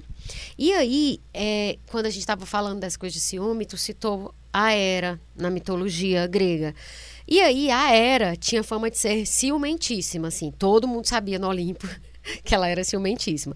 Mas ela tinha boas razões para isso. Porque Sim. Zeus sempre teve diversas amantes, assim. Se a Hera é a melhor expressão, pelo menos aqui na, na mitologia grega, se ela é a melhor, uma das melhores expressões do arquétipo da ciumenta, o Eros é o do homem-galinha. Desculpa, o Eros não, a Zeus. louca. O Zeus é do homem-galinha. É, ele é do homem galinha, mas ele também ele é um deus, né? Então ele representa uma espécie de logos espermático, né? Ou seja, um logos criativo. O homem algo que- realmente se protege muito. Já vem tu justificando. É o bro code, desde a época da Grécia, né? Não tem jeito, não tem jeito. Não então tem jeito. ele é, acabou com a minha argumentação. Não, passa deixa. Não, eu tô brincando. E aqui super passar pano não, pra não, eu não falo nem tipo, eu não falo essas coisas, não. Eu falo só brincando, só brincando, obviamente, porque eu sei que o, o Zeus, tanto o Zeus quanto a Hera, eles representam princípios mesmo. é, e tem né? o bro code mesmo. Ele, tem ele é a coisa da, mesmo. da criatividade, É, da, criação. da criação, é. A era é a estabilidade que é necessária para poder a vida se manter. E os dois, eles são necessários e se complementam, né? Tipo, não tô dizendo que você tem que aceitar o seu namorado galinha. Não é isso. Eu tô falando em Só termos. se ele for Zeus. É, Zeus, aí, porque é Zeus também, né? Não, tô brincando. Mas o que eu tô querendo dizer é que em termos mitológicos a gente tem, tem que entender que eles representam princípios. E aí é como é que a E é engraçado criação... porque a Ana Felícia, que é a minha sócia, desculpa Sim. te interromper. Sim, Ela, era muito, ela é muito fã do Drummond. sim, pensei que tu ia dizer que ela era muito fã do Zeus. Do Zeus, né? Não. É, e ela. É o Drummond, meu Deus? Acho que é. Ela che- chegou a conhecer a família dele. E, no, e ao Rio. Não diz que ele era galinha, por favor. É, Ele era. Meu Jesus Cristo, não tem mais jeito. E aí tem toda uma, uma coisa. Eu acho que é. Eu tô. Eu Era acho que algum escritor desses famosos. é. um poeta e tal. E aí Hum. é, as pessoas criticavam muito a mulher dele. Mas não, ele é poeta, ele pode. Eu não Gente. posso cercear um poeta. Ela entendia que. Senão ele não vai mais criar. É, exatamente. É, boazinha demais. Assim, eu, eu realmente. eu respeito, porque é aquela história. As é suas uma era, escolhas, né? né? Uma- É, mas assim. não Mas faz sentido. E é uma faz, mas é aquela história, meu filho. A sua criatividade, na boa, não vou financiar a sua Você escreve com seu pinto, seu safado. Boa. Mas assim, no caso, assim, falando em termos de princípios, né? Ele é de fato a criação, o dinamismo e a era é a estabilidade que é necessária. E as duas coisas são necessárias para a vida, né? Então, Uhum. assim, o casamento desses dois deuses, inclusive, diz muito disso, né? Porque Zeus e Hera, a gente precisa dos dois dentro da gente, né? Como são princípios que se complementam. Você não pode ter só a estabilidade, a previsibilidade, mas você não pode ter só a criação desenfreada. São coisas que se completam de fato, que Sim, são sim. necessárias para a vida. Voltando pro negócio do Freud, né? Ah, não, mas só, só então Tá, vai. era, só para terminar isso. Porque aí ela não punia o marido, e aí é que vem a questão. A Ela pergunta podia era... Deus e o mundo. Pois é, não Deus, né? ela punia o mundo, as mulheres e o mundo. E aí ela não podia punir os Zeus, porque ele era um deus, mas ela castigava as amantes e os filhos bastardos dele. Aí vem a pergunta que liga com o Freud. É, usando essa imagem mitológica, dá pra gente dizer que o ciúme da Era, então, é do tipo 1. Ela não era uma, nossa, você não mas sabe como a minha ex é louca. Imagina os Zeus chegando assim. Você não sabe a minha ex. Ex não, porque eles não podiam fazer. Você não sabe como a minha mulher é louca. Não era o caso, porque ela não era louca. Não, acho que sim. Então, no caso dela, é um ciúme de tipo 1, né? Porque fazia sentido ali. Lógico. Que na visão do. do Descartes nem é ciúme. nem é ciúme, porque ela tinha razão. Ela simplesmente estava tecendo, só tendo ódio por conta da péssima escolha. Não, e veja que se ela não tivesse feito. perseguido Hércules, Hércules não teria se transformado num deus. Sim, é verdade. Então tem também o seu valor, né? Sim. É, porque a grande questão da gente tratar de histórias mitológicas é que por mais que isso is- sirvam de modelos pra gente, a gente tem que entender também os- Eles não que- são pessoas. Isso, aquele, aque- a gente tem que entender o valor deles como símbolos, porque senão a gente vai começar a justificar um monte de doidice. É, no A Criança, a Criança Divina, que foi Sim. escrito pelo Jung e pelo Carl Kerani, Hum. o Kerani diz uma coisa muito Ah, é interessante. aquele homem que tu citou e eu disse, ah, eu ouvi falar dele recentemente. É, pois é, que ele diz assim: você só pode pensar na criança divina como uma metáfora para a infância se você também imaginar a infância como uma metáfora da criança divina. Muito bom. E Muito bom. É, é muito importante que a gente a gente só pode pensar os Zeus como uma metáfora para o homem galinha se o homem galinha for uma metáfora para Zeus. Perfeito. Né? Ou seja, ele representa algo de uma, psico- de uma determinada psicologia, de um determinado impulso arquetípico, Sim, sim. né? que E que reatualiza se ap- aplica também à mulher galinha. Exatamente, claro. Pra não dizer que a gente está sendo machista. se aplica- Isso lembra de alguma forma estar conectado com aquela ideia do Jung, que ele diz que uma ideia só é psicologicamente válida quando você pode dizer o contrário? Tá, com certeza. De alguma forma isso se conecta, né? Sim, sim. E aí, mas o Freud ressalta que mesmo o ciúme compreendido como normal não é completamente racional. Isso é muito importante. É, porque ele tem raiz. Nossa, que surpresa, no complexo de Pois é. né? Oh, Oh. Freud disse isso. É, Mentira, tanto né? que tudo vem do complexo de Édipo, né? Tipo, bicho, eu não acredito, né? Não tem como. É, pois é. Mas engraçado porque, assim, tá se dando aqui uma medida de uma racionalidade. Porque, de fato, por exemplo, no caso da Era, era racional. É, e ele tem uma É. bissexualidade no ciúme, né? Sim, isso aí é no tipo 3, a gente ainda vai chegar. Não, mas no, no 1 também. Ah, é? Tem- eu não sabia, não, que tinha bi. Pra mim era uma coisa só do 3. É, porque inconscientemente, ele, até na citação que ele colocou aqui, é, tu coloca, né? É, não, engraçado. Não, eu botei isso no 3. Eu não sabia que ele tava no 1 também. Pra mim, o 1 era só assim: você tem o temor associado à perda, isso é porque te incon- fere. você conscientemente Sim. tem o amor pela, pela mulher que você perdeu e a inimizade pelo seu rival. Mas inconscientemente você ama o seu rival e Ah, coloca tá. a mulher no local de rival que tomou o cara de Entendi. você. Então, quando ele tá falando aqui do tipo de você odiar o rival, necessariamente existe uma outra cena acontecendo no inconsciente que é um, um- um- é espelhado. É o oposto daquilo, é isso? Creio que sim. Uma inversão. É, na verdade, eu não tinha feito essa leitura aqui. Vamos ver se eu encontro isso, porque para mim, mim essa questão da homossexualidade, ela estaria ligada, ou bissexualidade, né, no caso, ela estaria ligada só ao, ao ciúme delirante, né?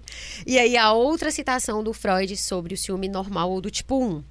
Ele fala: isso por achar-se profundamente enraizado no inconsciente, ser uma continuação das primeiras manifestações da vida emocional da criança e originar-se do complexo de Édipo ou de irmão e irmã do primeiro período sexual. Além do mais, é digno de nota que em certas pessoas ele é experimentado bissexualmente. Tá aqui, tá aqui a parte que você falou, que tu antecipou. Isto é, um homem não apenas sofrerá pela mulher que ama e odiará o homem seu rival, mas também sentirá pesar pelo homem a quem ama inconscientemente e ódio pela mulher como sua rival. Esse último conjunto de sentimentos adicionar-se-á à intensidade do seu ciúme. Engraçado, essa questão de você eh, sentir ciúme daquela pessoa X porque você se atrai por ela sem saber, É, o que o Freud vai dizer mais adiante, né? Que se você é, tem ciúme de uma pessoa X, é porque você a acha atraente. Você é atraente. Tipo, passa uma mulher bonita na rua. E aí eu digo pro meu namorado: Ai, você tá olhando pra ela. Significa que ela é interessante pra, Pra mim. você, exatamente. Por isso que eu acho que ela é interessante pra ele. Se ela não fosse interessante pra mim, eu não tinha por que supor que ela é Exatamente. interessante pra ele. Mas a questão é que na minha na minha cabeça ficou que essas relações que, que esse ingrediente ele era do do ciúme de tipo 3. Então no tipo 3 você só tem mais delírio e mais fantasia. É, ele é delirante, né? Entendi. Ok, muito bem lembrado. E aí o ciúme do tipo 2 ou projetado, é, tu quer falar sobre ele? Porque esse é o que mais entrega, né? Quer dizer, ele também muito entrega. Um É, porque existe uma, uma.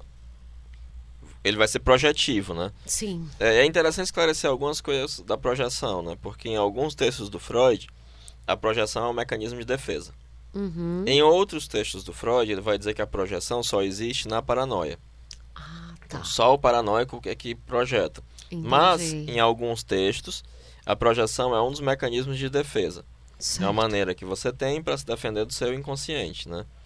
E aí como é que é isso? É, eu sou infiel, mas eu, isso sofre uma severa repressão, a minha infidelidade, e eu não sei que sou infiel. Certo. Você Mas não eu- chega a atrair na prática. Mas eu sinto uma pressão tremenda no meu inconsciente à infidelidade. E aí o que é que eu faço? Eu projeto para me proteger da minha própria infidelidade Uhum. a infidelidade na minha esposa. Sim. Algumas vezes você vai efetivamente trair. E essa traição também leva à projeção. No sentido de que se eu tô traindo, todo mundo tá traindo. Se eu tô fazendo, ela tá fazendo. Tá fazendo também. Se eu tô dese... Quando você não tra- trai na prática, você pensa, se eu tô desejando, ela É. também está. Se eu tô traindo, ela também tá. É, e aí tem uma coisa que ele fala que é da, da questão da, do matrimônio, de como isso se dá. Na matrimônio, palavra horrível, né? No casamento. Matrimônio, nossa, me senti em 1800. O, o Freud diz uma coisa muito estranha nesse texto. Sim. Que as pessoas têm que entender que quando você tá casado, você precisa flertar com outras sim, pessoas sim, sim. para é que não. É, para aliviar essa pressão. isso. E esse flerte, isso é só isso mesmo. E que a você pessoa não tem vai- que entender. tem que entender os e não- ciumentos não, entendem. E o ciumento não entende porque ele acha que uma vez iniciado o caminho, ele tem que ser percorrido até o fim.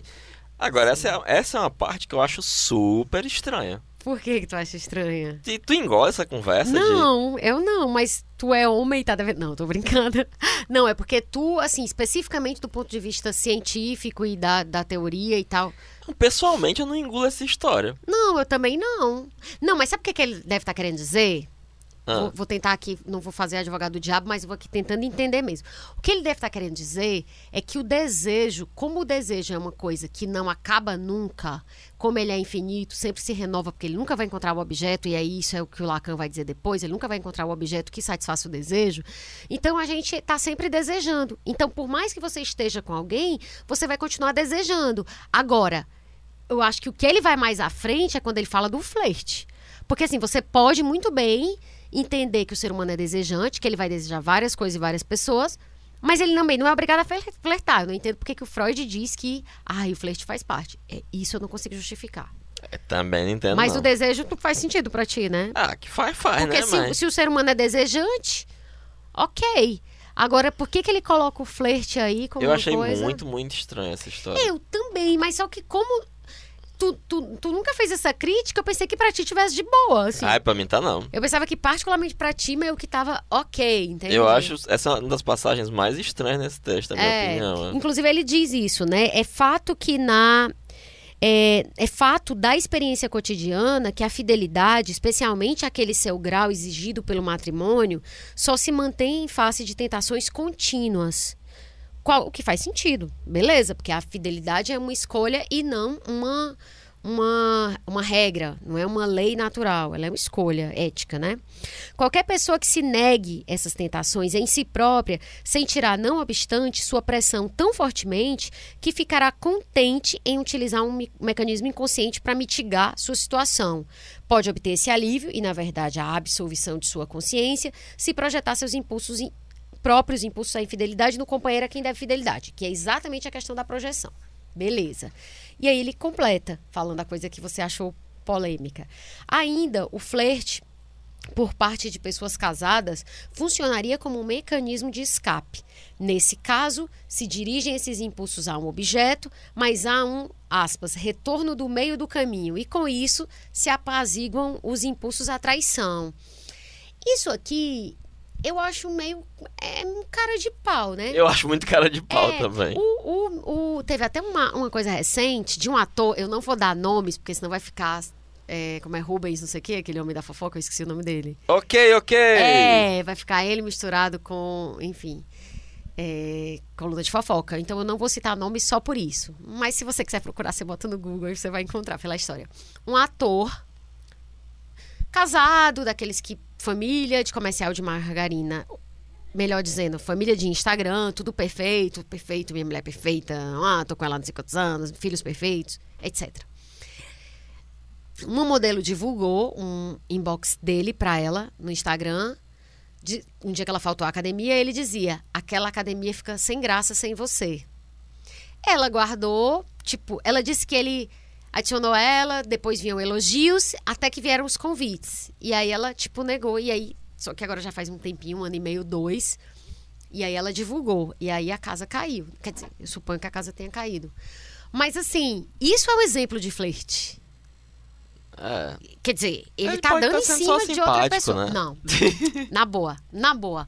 A pessoa que chega pra um outra Não, é. e diz: aquela academia fica sem graça sem você, não é a mesma coisa sem você. Amor, deixa eu te contar. Não tem justificativa pra ti. Não, não tem. É, não tá tem. errado, tá errado. Não tem. Agora, pode ser que seja um acordo entre eles. Se houve- houve- há um acordo entre ele e a mulher dele, de boa, tá tudo certo, né? Porque quem é que vai se meter no contrato dos outros, né? Isso aí é, é de foro íntimo. Mas se não. Então, assim, eu não sei se isso, Freud, é aquela Fro- Freud de, de aprovação, né? Mas aí ele ainda fala um pouquinho mais sobre essa questão da convenção da tolerância que a gente falou antes. Ele diz que o sujeito ciumento não reconhece essa convenção, não acredita existirem coisas como interrupção ou retorno, que era esse voltado ao meio do caminho do flerte, uma vez que o caminho tenha sido trilhado, nem crê, nem crê não, nem crê que um flerte possa ser uma salvaguarda contra a infidelidade real. Porque Olha, era isso que ele estava fazendo. porque pro Freud é isso, olha, o- a pessoa vai flertar, a pe- pessoa que é comprometida, pra ela não. é, Só que o Freud aqui é super genital, né? Porque pra ele o flerte não é uma infidelidade. Então ele tá associando fidelidade ou infidelidade a sexo ou não sexo. Porque ele diz que é salvaguarda contra a infidelidade real, o flerte. No tratamento de uma pessoa assim, ciumenta, temos de nos abster de discutir com ela o material em que, se, em que baseia suas suspeitas. Pode-se apenas, vis- apenas visar a levá-la a encarar o assunto sob uma luz diferente. Ah, ok, Freud, tente de novo, né? Não coisa... É, eu acho estranho. No mínimo, eu acho muito estranho, né? é, eu também achei. Você é meu amigo, minha amiga freudiano. É. estiver aí ouvindo esse podcast e quiser explicar pra gente, né, o que história é essa do Freud é, aí, do que a gente coloca no próximo, no É. próximo episódio a citação e tal. que eu acho muito esquisito isso aí. É, eu, eu entendo. Eu, eu Ah, entendo, hoje em dia é motivo pra pessoa terminar. eu entendo completamente a pessoa falar da, da, da, da, da existência do desejo, independente das relações. O, o quem era que falava? Era o Veríssimo? Ou era o Stanislau Ponte Preta que dizia que tarado é o cara que passa anos transando com a mesma mulher e continua sentindo desejo por ela. Esse é o verdadeiro ver- verdadeiro tarado, eu concordo. Mas, gente, entre isso e dizer que você tem que ficar flertando e que tá de boa, porque isso faz parte. da- Não, me poupe. Isso valendo para homens e mulheres e tal, entende? Assim, falando como. E que ele tá falando quase como se tivesse uma justificativa, é, é, vamos dizer assim, científica, né? Para isso. É, essa segunda camada de ciúmes, que aí é o ciúme do, o ciúme do tipo 2 ou projetivo, né? Que ele descreve, que resulta da projeção, para ele já possui um certo caráter delirante, né? Para o Freud. Porém, menos acentuado. E pode ser acessível ao trabalho analítico ao se expor às fantasias inconscientes de fidelidade do próprio sujeito. Ou seja, olha, isso aqui que você está falando, isso aqui está em você, não está no outro. Isso, exatamente. Ou pode até estar no outro, né? Mas você está vendo porque está em você. E aí, por fim, a gente tem o ciúme delirante, que é o tipo que foi descrito No Otelo, no Otelo, pelo Shakespeare. Tu quer falar desse? Não, pode falar. Esse terceiro caso, é, ele é meio que. Ele tem componentes, né? Dos dois anteriores. Sim, todos os elementos dos outros dois Dos- estão presentes. Dos anteriores. E ele é o mais complicado e também tem a sua origem em fantasias inconscientes, mas, segundo Freud, tem uma relação próxima com a paranoia. Nossa, se ele dissesse, eu não ia saber que tinha uma relação com a paranoia. E aí o Freud fala, né? Também nesse mesmo, nesse mesmo texto que a gente cita lá no começo e que no final a gente vai colocar nas dicas. Este também tem sua origem em, impulsos reprimidos no sentido da infidelidade, mas o objeto, nesses casos, é do mesmo sexo do sujeito. O ciúme delirante é o sobrante de um homossexualismo que ele usa homossexualismo, né? Hoje homossexualidade. De um homossexualismo que cumpriu seu curso e corretamente toma sua posição entre as formas clássicas da paranoia. Como tentativa de defesa contra um, um forte impulso sexual homossexual indevido, ele pode, no homem, ser descrito pela fórmula eu não o amo, é ela que o ama. Num caso delirante, deve-se estar preparado para encontrar ciúmes pertinentes a todas as três camadas e nunca apenas a terceira. É, sempre que a gente fala de homossexualidade é Sim. uma espécie de terreno minado, né? Porque Sim, pode suscitar a suspeita de homofobia por parte do Freud, mas aí é importante lembrar sim, de um texto fundamental que eu considero um clássico escrito pelo Freud, que é os Três Ensaios sobre a Teoria da Sexualidade, em que ele, as cinco ou seis primeiras páginas do texto, ele passa demonstrando que a psiquiatria de sua época, que dizia que os homossexuais eram degenerados, é absurda, Uhum, e que a homossexualidade é algo perfeitamente normal. entendi. Então a psicanálise foi uma das primeiras eh, ciências a dar conta de que a psiquiatria do final do 19 começo do século 20 era equivocada Sim. ao considerar a homossexualidade uma patologia.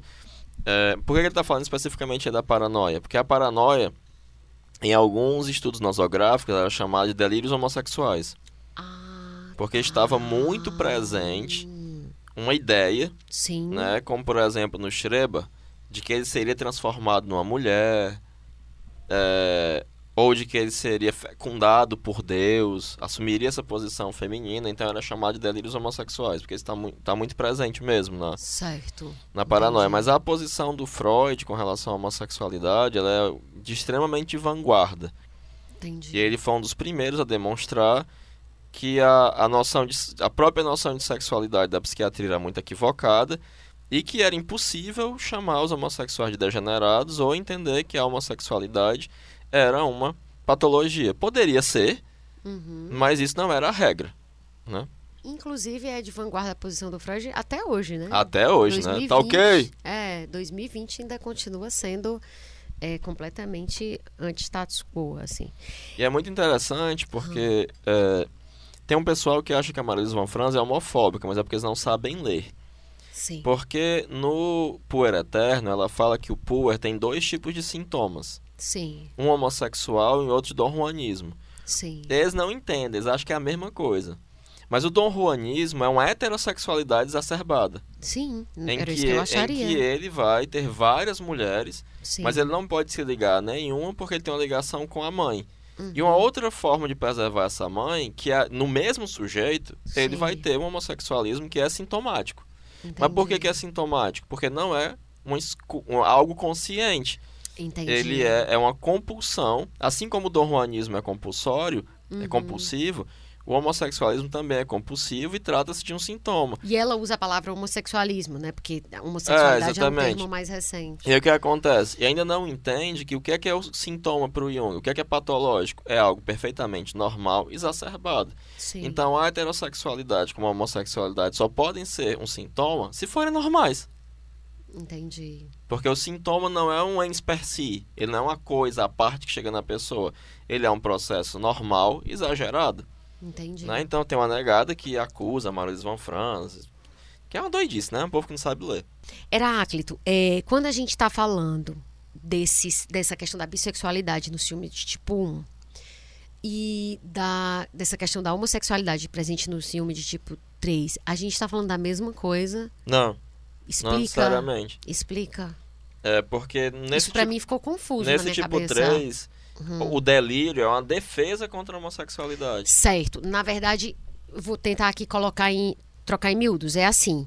Eu me atraio por mulheres e eu não sei que me atraio por Isso. mulheres. Eu não sei na minha- no meu consciente. Isso é inconsciente. Mas isso exerce uma pressão sobre você e um temor e uma coisa, um mal-estar inconsciente. Certo. Então eu, eu me atraio por mulheres, mas eu não sei. E aí você tem um delírio, não sou eu que as amo. É o meu namorado que. Ah, as tá. Ah, você olhou, você não sei o que, não sei o que, não sei o que. Então é nesse sentido ama. Isso. que haveria aí uma homossexualidade que é inconsciente. E aqui a gente está falando do ciúme de tipo 3.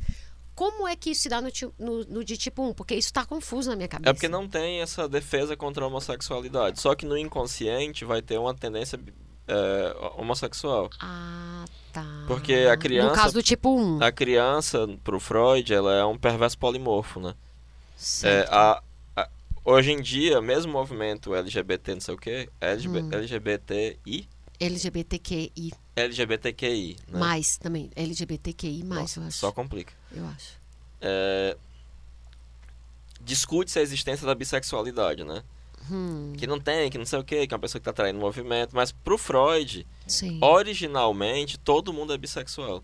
Sim, por isso que é quando eu te confesso que quando eu li o- essa coisa da bissexualidade agora de novo no, relacionado ao filme de tipo 1 e da homossexualidade no filme de tipo 2, eu te confesso que pra mim elas Três. ficaram no no tipo 3, desculpa. Pra mim ficou meio como sinônimo, porque nos dois casos ele tava querendo dizer o seguinte: se você é um homem ciumento, você homem hétero, É você se relaciona com mulheres, mas deseja homens e enfim, pra mim tanto faz, entendeu? Homossexual, bissexualidade ou homossexualidade latente, nesse caso aqui eu não consegui ver diferença. É porque o Freud vai fazer toda uma distinção entre homossexuais.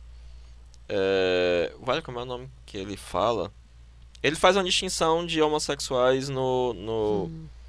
no Três ensaios sobre a teoria da sexualidade. Um que só que se relaciona com homens, outro que é ocasional, Certo. outro que é situacional. Não, tô aqui preso, então vou ser gay. Entendi. E outro entendi. que é, é de fato. é, Como era, meu Deus? E vai ter um que. é, Vai ser bissexual.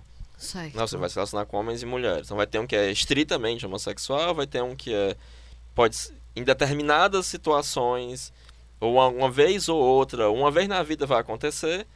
Um Que são outro- aqueles caras que dizem, eu não sou gay porque... É, aí vai ter, um, vai ter um ou- outro que, que é, vai ser por uma situação, então ele vai Sim. preso, só tem homens à disposição, e aí Sim. naquela situação, Compreendo. e vai ter um outro que não, de fato vai, de vez ou outra, ter relações com um ou com outro, né? Entendi. Então, quando ele tá falando aqui do tipo... Ou prefere do- homens, mas não vai ter problemas com mulheres. Certo. Quando ele fala aqui do tipo 1, então, é, no, no tipo 3 ele tá criando uma- um delírio para se proteger da, da informação que ele não quer saber. exato. No tipo 1, como é que exatamente como é que é essa dinâmica assim? Não tá clara para mim, por isso que eu tô te perguntando. Como é que como é que, que se dá essa dinâmica que aí faz esse- ele citar a bissexualidade? É porque vai ter sempre uma ambivalência a partir do complexo de Édipo, né? Por conta Você ama o pai mãe. e quer destruir o pai. Sim.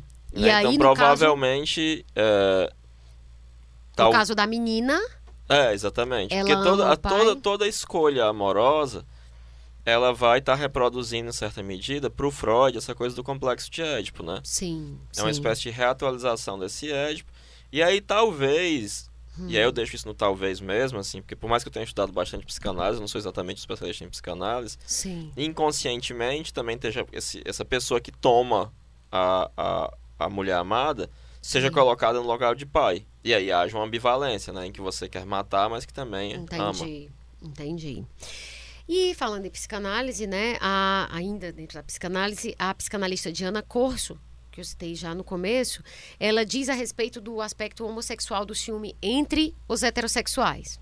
Daí ela fala: as insistentes inda- indagações, na verdade, são em torno da pessoa com quem estaríamos sendo traídos, pois ela nos fascina, ela é o objeto de desejo. É como ela que quero ser quando crescer. Sempre brinco com aquele a quem amo a respeito disso, pois nunca coincidimos em nossos interesses. As mulheres de quem eu fico ciumenta nunca são aquelas a quem ele acha atraentes. São as que interessam a mim. É nelas que vejo a mulher de verdade que nunca saberei ser e é nele que projeto a minha admiração e meu desejo por elas. Ela está se referindo aqui É o Freud. à coisa do Freud, claramente. Inclusive Claramente. No, no texto é, ela está se referindo a isso. Ela fala. Então, isso que a Diana Corso fala, como a gente estava dizendo, é, ecoa essa, essa, justamente essa, essa, esse texto do Freud. Né? Ela está, inclusive, nessa, nesse texto que ela faz, ela está justamente falando dos três tipos de ciúme para o Freud. Uma coisa que eu achei interessante é que, às vezes, que dá um pouco do tom disso aqui. Eu não, tô- eu não sei se eu sou homossexual latente, enfim, não sei. Não, não- se for também não tem problema. Mas o que eu acho interessante é que como que às vezes você conhece alguém, você gosta de alguém, ou namora com alguém, e você supõe que aquela pessoa tem um determinado tipo. E você fica, nossa, essa pessoa deve ter tais tipos de mulheres atraem esse cara, etc. E às vezes, quando a pessoa começa a namorar, aí você olha e diz, vale, não tem nada a ver com o que eu imaginei. Tipo, oi? Então, isso eu entendi bastante, tanto isso que o Freud relata, quanto isso, né, que ela está colocando assim em termos que são mais fáceis de entender, digamos, me lembrou muito isso, porque às vezes tem gente que diz, nossa, nossa, mas esse cara deve ficar com as mulheres assim, assim, assim, assim, assim, assim, ou essa menina deve ficar com os caras assim, assim, assim, assim, assim, com tal. E aí depois não tem nada a ver, sabe? A vida da pessoa é as escolhas são completamente diferentes. Então isso diz. É, quando Pedro gente. fala de João, né? Sem é, mais de. é muito louco isso. Então, por isso que eu acho que isso aqui faz sentido. Assim, Faz, faz. Me Faz lembra um muito pouco o, a história do Freud lá da Bela Açougueira, né? Retoma, fala de novo É, essa porque que é tem-. É, o Freud aceitou uma paciente lá, Sim. Que ele apelida, a apelida de Bela Açougueira, né? Uhum. Ela era uma mulher bonita, um pouquinho rechonchuda, né? Sim. E ela tinha muita sorte, porque todo mundo em Viena, já, pelo menos na- nas descrições do Freud, era broxa. Ah, E o marido dela transava com ela toda noite. Sim. Só que ela tinha necessidade de estar insatisfeita. E Entendi. aí ela pedia, ela adorava sanduíche de é, de caviar. E pedia que ele nunca trouxesse, né? O marido dela era um açougueiro, né? Sim. E aí ela tinha uma vizinha que era magra, que dizia que ela cozinhava muito bem. E aí o marido pede que convide a vizinha. Só que ela Sim. pensa, se eu convidar a vizinha, a vizinha vai engordar. E aí Sim. pode ser que meu marido queira ter alguma coisa com ela. Aham. Então, a- essa pergunta é pelo o que é que é o desejo do outro, o que é Sim. que o outro deseja, né? O que é que faz o outro desejar. Nesse caso dela, a gente não é o caso da questão da homossexualidade, né? Porque ela não estava expressando, ela não estava formulando, desenhando alguém que fosse segundo o desejo dela. Ela estava entendendo. Mas ela imaginava É? que como ela era rechonchuda, o marido gostava de mulheres assim, Sim. e que passaria a gostar dela se ela ficasse mais, mais gordinha. Entendi, entendi. É porque eu pensei assim, nesse caso, o que, que eu imaginaria? Que o fato de ela estar ver que ele gostava de mulheres gordinhas é, seria um indício de que ele poderia gostar da vizinha se a vizinha ficasse Exato. gordinha. Mas ela própria, a, a mulher que é a protagonista da história, ela não necessariamente Mas gostava você de vê que a gordinhas. pergunta dos dois é uma pergunta, pelo- inclusive a pergunta dessa psicanalista que você citou, é o Sim. que é, qual é o desejo do outro. é, Só que nesse caso, ao se perguntar pelo desejo do outro, ela só Sim. desvela o próprio desejo. Sim, inclusive, é, assim, só fazendo uma parte ainda sobre a, a Diana Corso, mas é em outro texto que eu não trouxe. Ela fala também, falando também do ciúme, ela diz que ela não tem bunda. E que a primeira coisa que ela olha numa mulher é a bunda, justamente porque ela não tem. Ela não tem.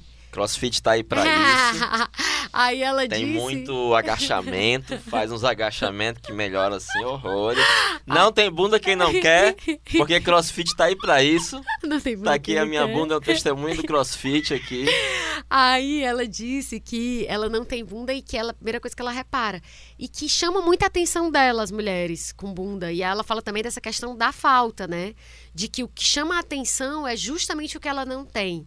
Assim, tem essa questão de você se atrair ou Porque não. se ela não tem, ela não tem pra oferecer. Exato, exatamente. Então, Ela diz assim: me chama atenção o que eu não tenho. As mulheres que têm o que eu tenho, ok, eu não vou achar que ele está desejando, porque ele já tem, porque isso está em mim.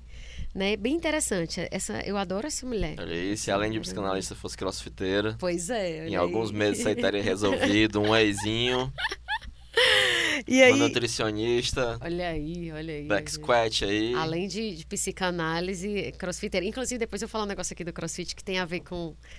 Enfim, porque tu sempre cita, aí o, o- teve um ouvinte que fez uma citação que fala de crossfit também. E aí o Freud fala que esse tipo de ciúme é, tá muito ligado à paranoia, né? E que a paranoia não é acessível ao tratamento psicanalítico. É, pro Freud ela não é acessível como nenhum tipo de psicose, porque pra ele é, o motor da análise é a transferência.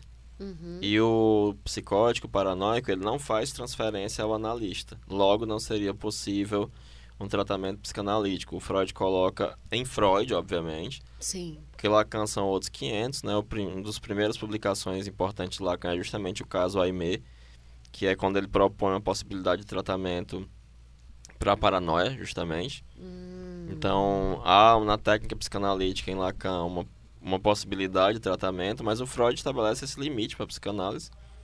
Existe até uma compreensão psicológica, aliás, psicanalítica da psicanálise, a partir não de um tratamento direto, mas do livro do Schreber, né, que o Jung que diz para ele que ele lesse, e ele escreve sobre a paranoia em Schreber a partir da perspectiva psicanalítica. Mas como não há o fenômeno transferencial e para o Freud a transferência é o motor da análise, então não não é possível o tratamento de paranoicos pela psicanálise. Quando o Freud diz que o, o psicótico né, ele não faz transferência, significa que ele não, é, ele não consegue transferir para o psicanalista uma relação que ele teve, porque ele nunca é tocado por ninguém, As, então ele não tem o que transferir? Ele não transfere as imagens parentais, né? Para o Mas ele explica por que, que ele não transfere? Eu não me recordo agora porque é ele... É porque não tem um interesse pelo, pelo analista. Entendi, entendi. O analista não desperta o interesse. Entendi. Porque se ele não consegue transferir, não consegue estabelecer isso com o analista, é, é, assim, me faz pensar que ele não consegue estabelecer isso com ninguém, assim, é como se fosse um psicopata, alguém que não tem sentimentos, assim. Não, tem, né? Mas eu acho que é porque é, uh, o investimento libidinal dele tá no delírio, nas fantasias, entendi, no negócio, e não entendi, vai pra... Entendi, entendi. Tá canalizado para uma outra coisa. Isso, é muito fortemente, não consegue se desviar disso de forma alguma. Certo, ok. E aí, tu disse que o personagem Bentinho, do Dom, de Dom Casmurro, do Machado de Assis, ele apresenta os três tipos de ciúme, uhum. né, que são apontados por Freud. Ele tem o ciúme 1, um, e porque ele sofre quando ele pensa que vai perder a Capitu, né? Uhum.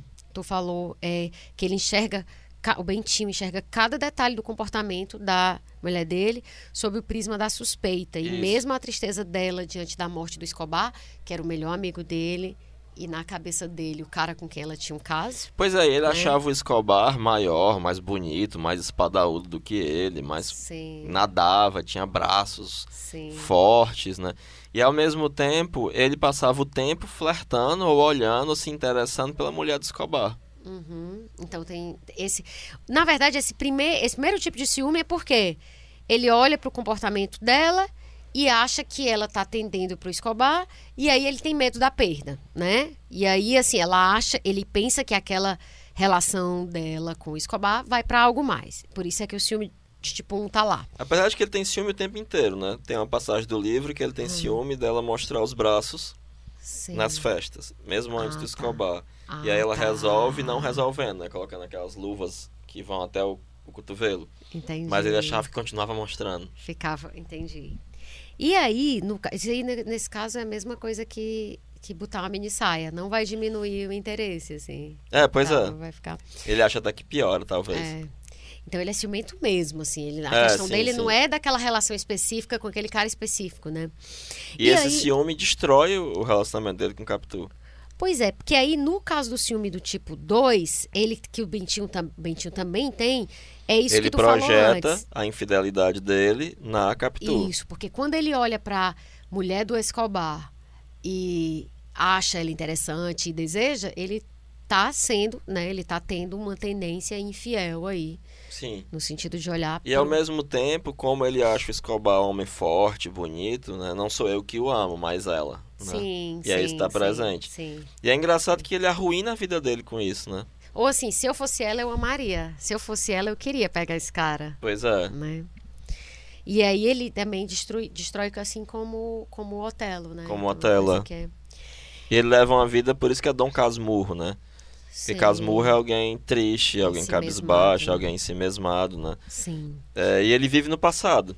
A casa dele é uma espécie de museu, um local intocado.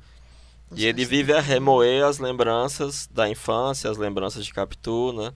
De quando ele, ele vivia, né? De quando é, exatamente. E aí, por fim, o ciúme do tipo 3, ou delirante, está presente no Bentinho, porque ele, segundo essa, essa leitura, ele seria secretamente apaixonado pelo Escobar. Tipo... É, e o, o, o, Machado, ele coloca isso muito bem, que ele vai colocando que ele olha pro Escobar na praia, ele, ah, ele nada todo dia, Entendi. e ele tem braços fortes, Entendi. os ombros dele são fortes e tal, e tal, e tal. Entendi. Então é isso. E é que a gente termina Freud e vamos para um pouco do que Lacan falou, né, sobre a questão do ciúme. Pro Lacan, essa experiência primeira, né, que é a experiência de separação da mãe e da criança, que acontece no desmame, permitirá a ocorrência de eventos decisivos referente à fundação do eu e à constituição do sujeito, que se encontram diretamente relacionados com a vivência primordial do ciúme. E aí, de novo, aquela questão dos, do, do, dos arcaicos, né? Das, dos eventos bem arcaicos no psiquismo. Com a experiência da separação, irá se esboçar no sujeito primitivo o reconhecimento de que, além dele, existem outros. Fato que é vivido como uma intrusão, como se o terceiro que surge estivesse a mais, e existindo um a mais, a ameaça de separação e de perda do primeiro objeto do amor estivesse formalizada. Nesse caso, tu vê uma conexão com a, a com algum dos três tipos de ciúme do, do ia dizer Jung do Freud. do Freud. É... Aí tem uma relação com o primeiro, né? Que tem a ver com o complexo de Édipo. Com o medo da, da perda da mãe, que sim, é aquela sim. que dá tudo, né? Dá o amor, dá o alimento. O e Lacan aí, é muito fiel ao Freud. Para a psicanalista Denise Lachaud, eu suponho que seja Lachaud, que é L-A-C-H-A-U-D. É, o ciúme flerta com a totalidade e corresponde à tentativa de desconhecer a falta fundamental, aqui bem lacaniana acusando o outro de roubo do impossível, a posse total do objeto de amor, né, que ninguém consegue ter. O que os ciumentos não percebem é que o verdadeiro rival que eles combatem é o desejo, ou melhor, é a autonomia do desejo que eles tentam controlar. O ciumento não suporta a satisfação do outro, ele procura e quer tudo. Em outras palavras, o ciumento tende para o narcisismo, narcisismo total e absoluto, sem falha. Isso faz sentido para ti? Para mim faz. Hum. Essa coisa da falta e do, e do quando ela diz que o, o ciumento ele quer aniquilar o desejo do outro, né? Na é, verdade, é, o, ele é adversário dessa autonomia, né? É. Eu acho que eu estou muito mais acostumado a um linguajar freudiano do que a um linguajar lacaniano, entendi, mas entendi. de fato tem. É, isso para mim faz tanto sentido. E aí ela explica ainda, a Denise, que o ciumento afirma, aí me lembrou um pouco de algo que diz o Freud. Ele diz que o ciumento afirma que a fala mente, que o enunciado abriga a mentira. Isso me lembrou. É, na verdade, nem sei. Lembrou, nem, nem deveria ter lembrado, mas me lembrou quando o Freud fala que o flerte, para que não se consume a fidelidade, ele é necessário, mas que o ciumento não aceita. É, lembra, lembra muito isso, lembra. né? Não sei por que, que me lembra. O ciumento não aceita a autonomia do desejo, né? Isso, exatamente. Para ele, né, é, não existe verdade acessível, ou seja, para o ciumento. Mas ele quer saber, nem que seja contra a verdade. Tem até a história do. do tem, acho que era uma música de forró que. Eu não sei se é uma música de forró ou se é uma piada, não vou saber.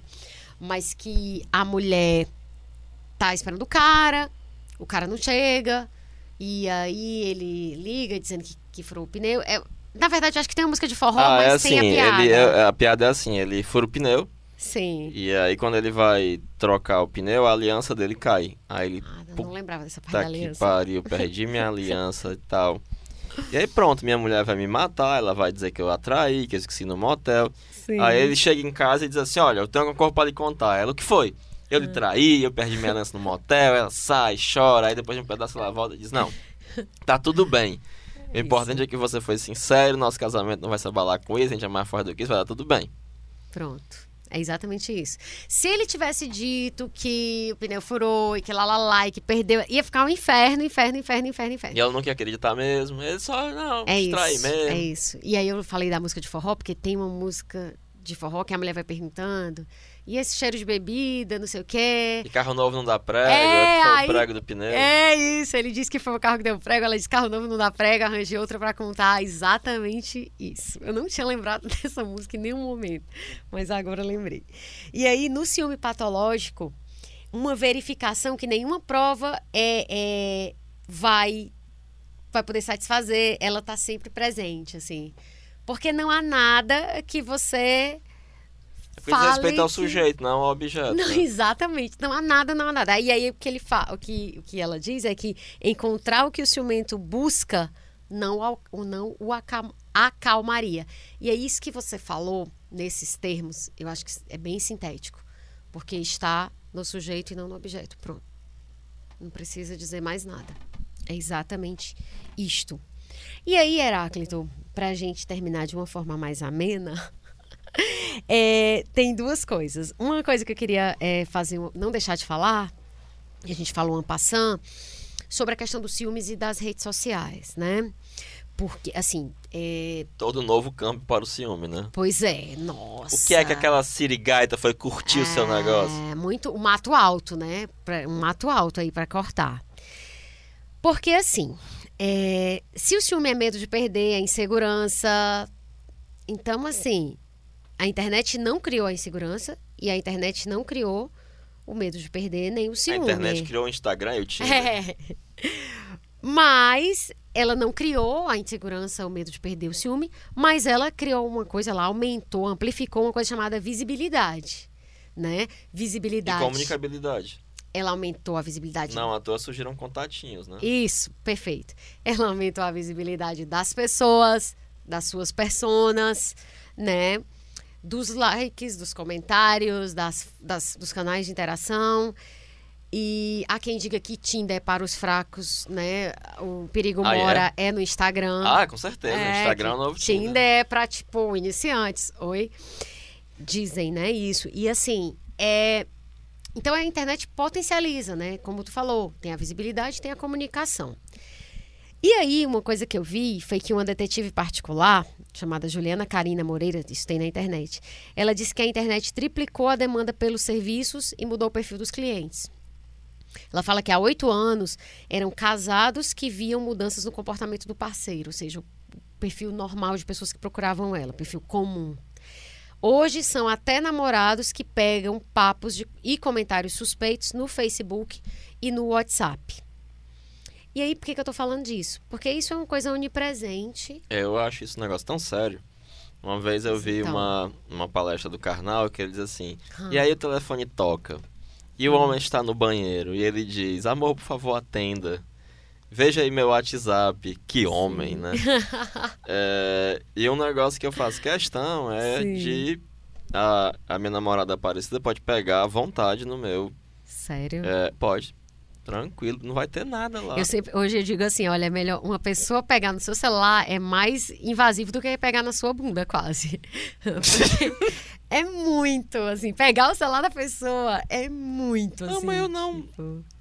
Eu não, não fico eu não digo né, que era uma questão de... É, eu não sei, assim, eu já fui uma pessoa que eu muito, muito queria xeretar celular de namorado. Hoje em dia eu não faço isso, mas já não, fiz. Não, ela não xereta. É, não, eu acho. Pega, a Aparecida não tem nenhum tipo não, de perfil não, disso. Não, Zero. Não. Eu acho que, inclusive, ela é uma das pessoas menos ciumentas que eu conheço assim no Globo.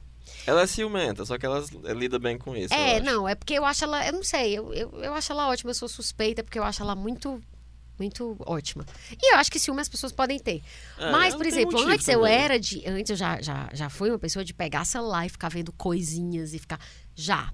Só que, cara, isso... se você pegar, quem procura acha. É, essa conversa aqui de 1995 exatamente. com essa sirigaita que você jurou que amava para sempre. Como é que você me explica exatamente isso? Exatamente esse o problema. É esse o problema. Porque a não ser que se você vá num berçário pegar um bebê para você namorar, mas aí seria crime, porque seria pedofilia. Super crime, né? Né? Então, se você não encontrou seu namorado no berçário ou no jardim da infância e vocês eram amiguinhos lá, lá, lá, lá e ficaram. As pessoas têm histórias. E as constitui essa história. E isso é terrível que as pessoas tenham histórias, mas ao mesmo tempo é o que faz elas serem interessantes. Né? Por que, que eu tô dizendo que isso é terrível? Quando tu falou da quem procura acha, é isso, assim, tipo. É, se você procurar, você vai achar, nem que seja uma cartinha escaneada que é, a sua namorada recebeu em 1900 e lá, lá, lá, quando ela estava no coleginho e tal. Então, assim, não tem limite. E aí a gente volta para o que você falou antes. Não é sobre o objeto, não, é, qualquer, é, sobre o sujeito. É qualquer coisa, né? O, esse, essa coisa delirante, ela não precisa de nada. Não precisa. Ah, você está vendo. Não precisa. Você fica vendo o que essa mina posta. Sim. É. É verdade. É, não tem. Não precisa de absolutamente nada. Mas é como tu falou, é que não tá no sujeito. Não tá no objeto, no objeto tá no é. sujeito. E as possibilidades de criação são infinitas. Então, assim, tem a coisa do, do, Como é que chama? Sonhar um vai processo criativo. É, vai uma pessoa e, e, e comenta no seu Instagram. Sim. Você não controla. Mas tu acredita que eu evito de, assim, real, oficial. Eu evito comentar no Instagram de amigos, conhecidos, pessoas do sexo masculino. Eu só comento se for coisas extremamente assim que a pessoa que tá com ele não possa sentir ciúme de longe. E se eu nem conhecer ela, eu mando parabéns no aniversário para ela e para ele e para ela também. Por quê? Porque eu, eu devo criar coisas que possam parecer. O que a gente é, acabou de ver que é inútil, né? É, inútil, mas é pra mim é um compromisso ético Tu meu pode comigo mesmo. nunca ter falado nada com a pessoa e a namorada dele achar que tem uma sirigaita. Pois é, pois é. Mas se ela pensar, pode pensar, eu sou mesmo. Tô brincando. Mas assim, na verdade, o que, que eu tento? É assim, é, um, é uma questão ética comigo mesmo. Se a pessoa vai pensar, ela pode pensar o que ela quiser. Mas eu não vou ser aquela que vou ficar fazendo comentáriozinhos e tipo, Ah, hoje em dia eu comento tão raramente. Pois é, não, eu comento Mas é muito por raramente, preguiça. mas eu penso muito antes de comentar. Se for uma mulher, tipo, linda, maravilhosa, eu falo realmente o que eu tô achando na foto, entende? Mas se for homem, homem eu não curto, eu evito curtir fotos da pessoa sozinha, porque eu fico pensando, vai que a namorada dele vai ver essas biscates que estão dando like, lá, lá, lá, lá, lá. Eu acho uma coisa meio kármica, sabe? Eu penso, rapaz, eu não vou alimentar aqui meu karma não, já tem tanta coisa pra pesar no meu karma. Mas eu eu, assim, também entendo também que a gente não vai ter controle, né? É, não, não adianta, assim, não, vai ter adianta. controle, assim. E aí a gente entra no, no tópico relacionado com isso de como lidar com o ciúme. Aí é o momento do programa de variedades, né? Como lidar com o ciúme, seja quando você é o sujeito, quando você é o objeto, né? Porque você pode ser o, o sujeito que está sentindo ciúme, você pode ser o objeto do ciúme de alguém. E assim, Heráclito, eu odeio essas perguntas porque elas, elas são flat, elas simplificam como se a realidade fosse simples. Mas eu não poderia deixar de fazer esta pergunta. Tem tratamento, ou seja, na clínica é possível ver exemplos de pessoas que chegam com ciúme. É, como o próprio Freud patológico, indica, né? Esse ciúme projetado, é, se você chegar às fantasias inconscientes que estão na raiz dessa projeção, é, você vai Você consegue, Você consegue desmu- desarmá-lo. Né? desarmá-lo, exatamente. E o que ele chama de ciúme normal, se ele está chamando de normal, não precisa de tratamento. É normal, existe, aí você vai ter que lidar. O delirante, para ele, não, Não tem, tem cura. Mas, se a gente pensar sob o viés, por exemplo, junguiano, né? Para não dizer que a gente aqui só fala do Jung, então a gente tá falando um monte de Freud. Não, mas perguntar, aí o Freud, o Jung, perdão, Hum. ele já começou no hard, né? No very hard. Ele, ele começou tratando esquizofrênico, né? Pois então, mas eu tô te perguntando isso porque... Por que, que eu tô te perguntando isso? Claro que o esquizofrênico é bem pior do que o ciumento. A né? paranoia é um negócio muito difícil de tratar. Porque é muito fácil que é, o delírio paranoico englobe o analista. Sim. Ah, então você também tá do lado dos escoteiros mirins que querem destruir minha vida usando a Coca-Cola sim, começar a Terceira Guerra Mundial. E tal. Entendi, Saquei, você também tá. entendi. É muito. E isso gesta uma grande dificuldade. Mas ah, na perspectiva do Jung, é, você não vai tentar entender esse delírio a partir da vida da pessoa. Sim. Mas você vai entender que é uma manifestação arquetípica religiosa de um aspecto etnopsicológico que está reaparecendo ali. E através dessa comparação etnopsicológica, né, Sim. para entender esse mitologema que aparece aí na vida da pessoa e que Sim. a assimila, né, Uhum. é, você vai tentar encontrar algum caminho dentro do próprio delírio da pessoa, né, Isso no caso que tu tá falando, no caso da esquizofrenia. da paranoia. É, Na esquizofrenia é muito parecido também, que são ca- casos, como tu falou, hard, são coisas bem mais graves, digamos. gravíssimos. No caso do ciúme, o modus operandi seria mais ou menos o mesmo. É, Seria mais ou menos a mesma lógica, assim. É, se houverem fantasias inconscientes. é, porque é muito comum esse, esse, esse- é, que essa projeção seja quase delirante mesmo. é tanto que ele fala que mesmo no 1 há do 3, né? Exato. Porque você precisa contar com um suporte da fantasia, digamos, é muito grande para poder a coisa andar. É como se fosse um combustível, assim, É? né? Engraçado que uma vez eu estava falando com um psicólogo e ele disse assim: você deveria escrever ficção. Porque sua cabeça é tão fértil. o assunto na época era ciúme. E, e ele olhando assim para mim disse: você deveria escrever ficção. Porque, nossa, como você cria as coisas. E assim, a pessoa me- realmente me disse isso. Então, isso que tu tá falando é, me faz pensar que não é impossível. Beleza, Não? não é impossível. Mas é, é algo que você também tem que estar tá muito disposto também a abrir mão da persona. Porque, assim, a pessoa que, que, que se, vai se constituindo em torno do ciúme, e eu já ouvi alguém dizer isso de uma forma bem clara, eu achei isso bem inteligente. O ciúme passa a ser parte da sua identidade. É. Você já chega e você já se. Ai, quem você é? Olha, meu nome é Paty Rabelo e eu sou ciumenta, lá, lá, lá. Você já incorpora aquilo como se fosse algo e que você é sina... seu. E é interessante, porque você sinaliza que você é ciumenta, você vai estar sinalizando para as pessoas que procuram pessoas ciumentas, Sim. né? Ciu... Procura ciumentas? Exatamente. Pessoas que têm ciúme de você que tu tá falando. Não. Você sinaliza para as pessoas que possam ah, se interessar sim, por sim, você. Sim, tu tá querendo dizer pro público-alvo. É, claramente. Você tá, se, você tá querendo... São ciumentas. E vão ter pessoas que querem Aí mulheres as possessivas. que querem pessoas possessivas e ciumentas, tipo, opa, abriu o é, edital, exatamente. né? Abriu o edital, tá É. aí, é só ciumenta. Sim. E aí depois a pessoa diz assim: Nossa, só existe gente ciumenta no mundo. E lá, lá, lá, só existe mulher ciumenta. É que nem os caras que andam num carro caro, rebaixa o carro. E aí sai por aí e depois diz: Nossa, as pessoas só querem saber do meu carro, né? Mas ele tá É, tem a ver com a sua atitude, tá né? procurando isto, né?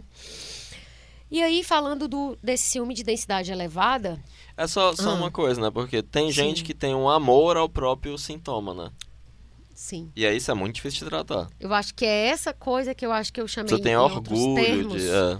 que eu chamei em outros termos, do, de, de você agregar como parte da sua identidade. Sim, Você acha que, inclusive, se aquilo sair de você, você perde. você deixa de ser você. É, bem aquela coisa da Clarice que diz que você não sabe que, que defeitos é eliminar, você não sabe qual é o que sustenta, né? Quais são as coisas que sustentam o castelo.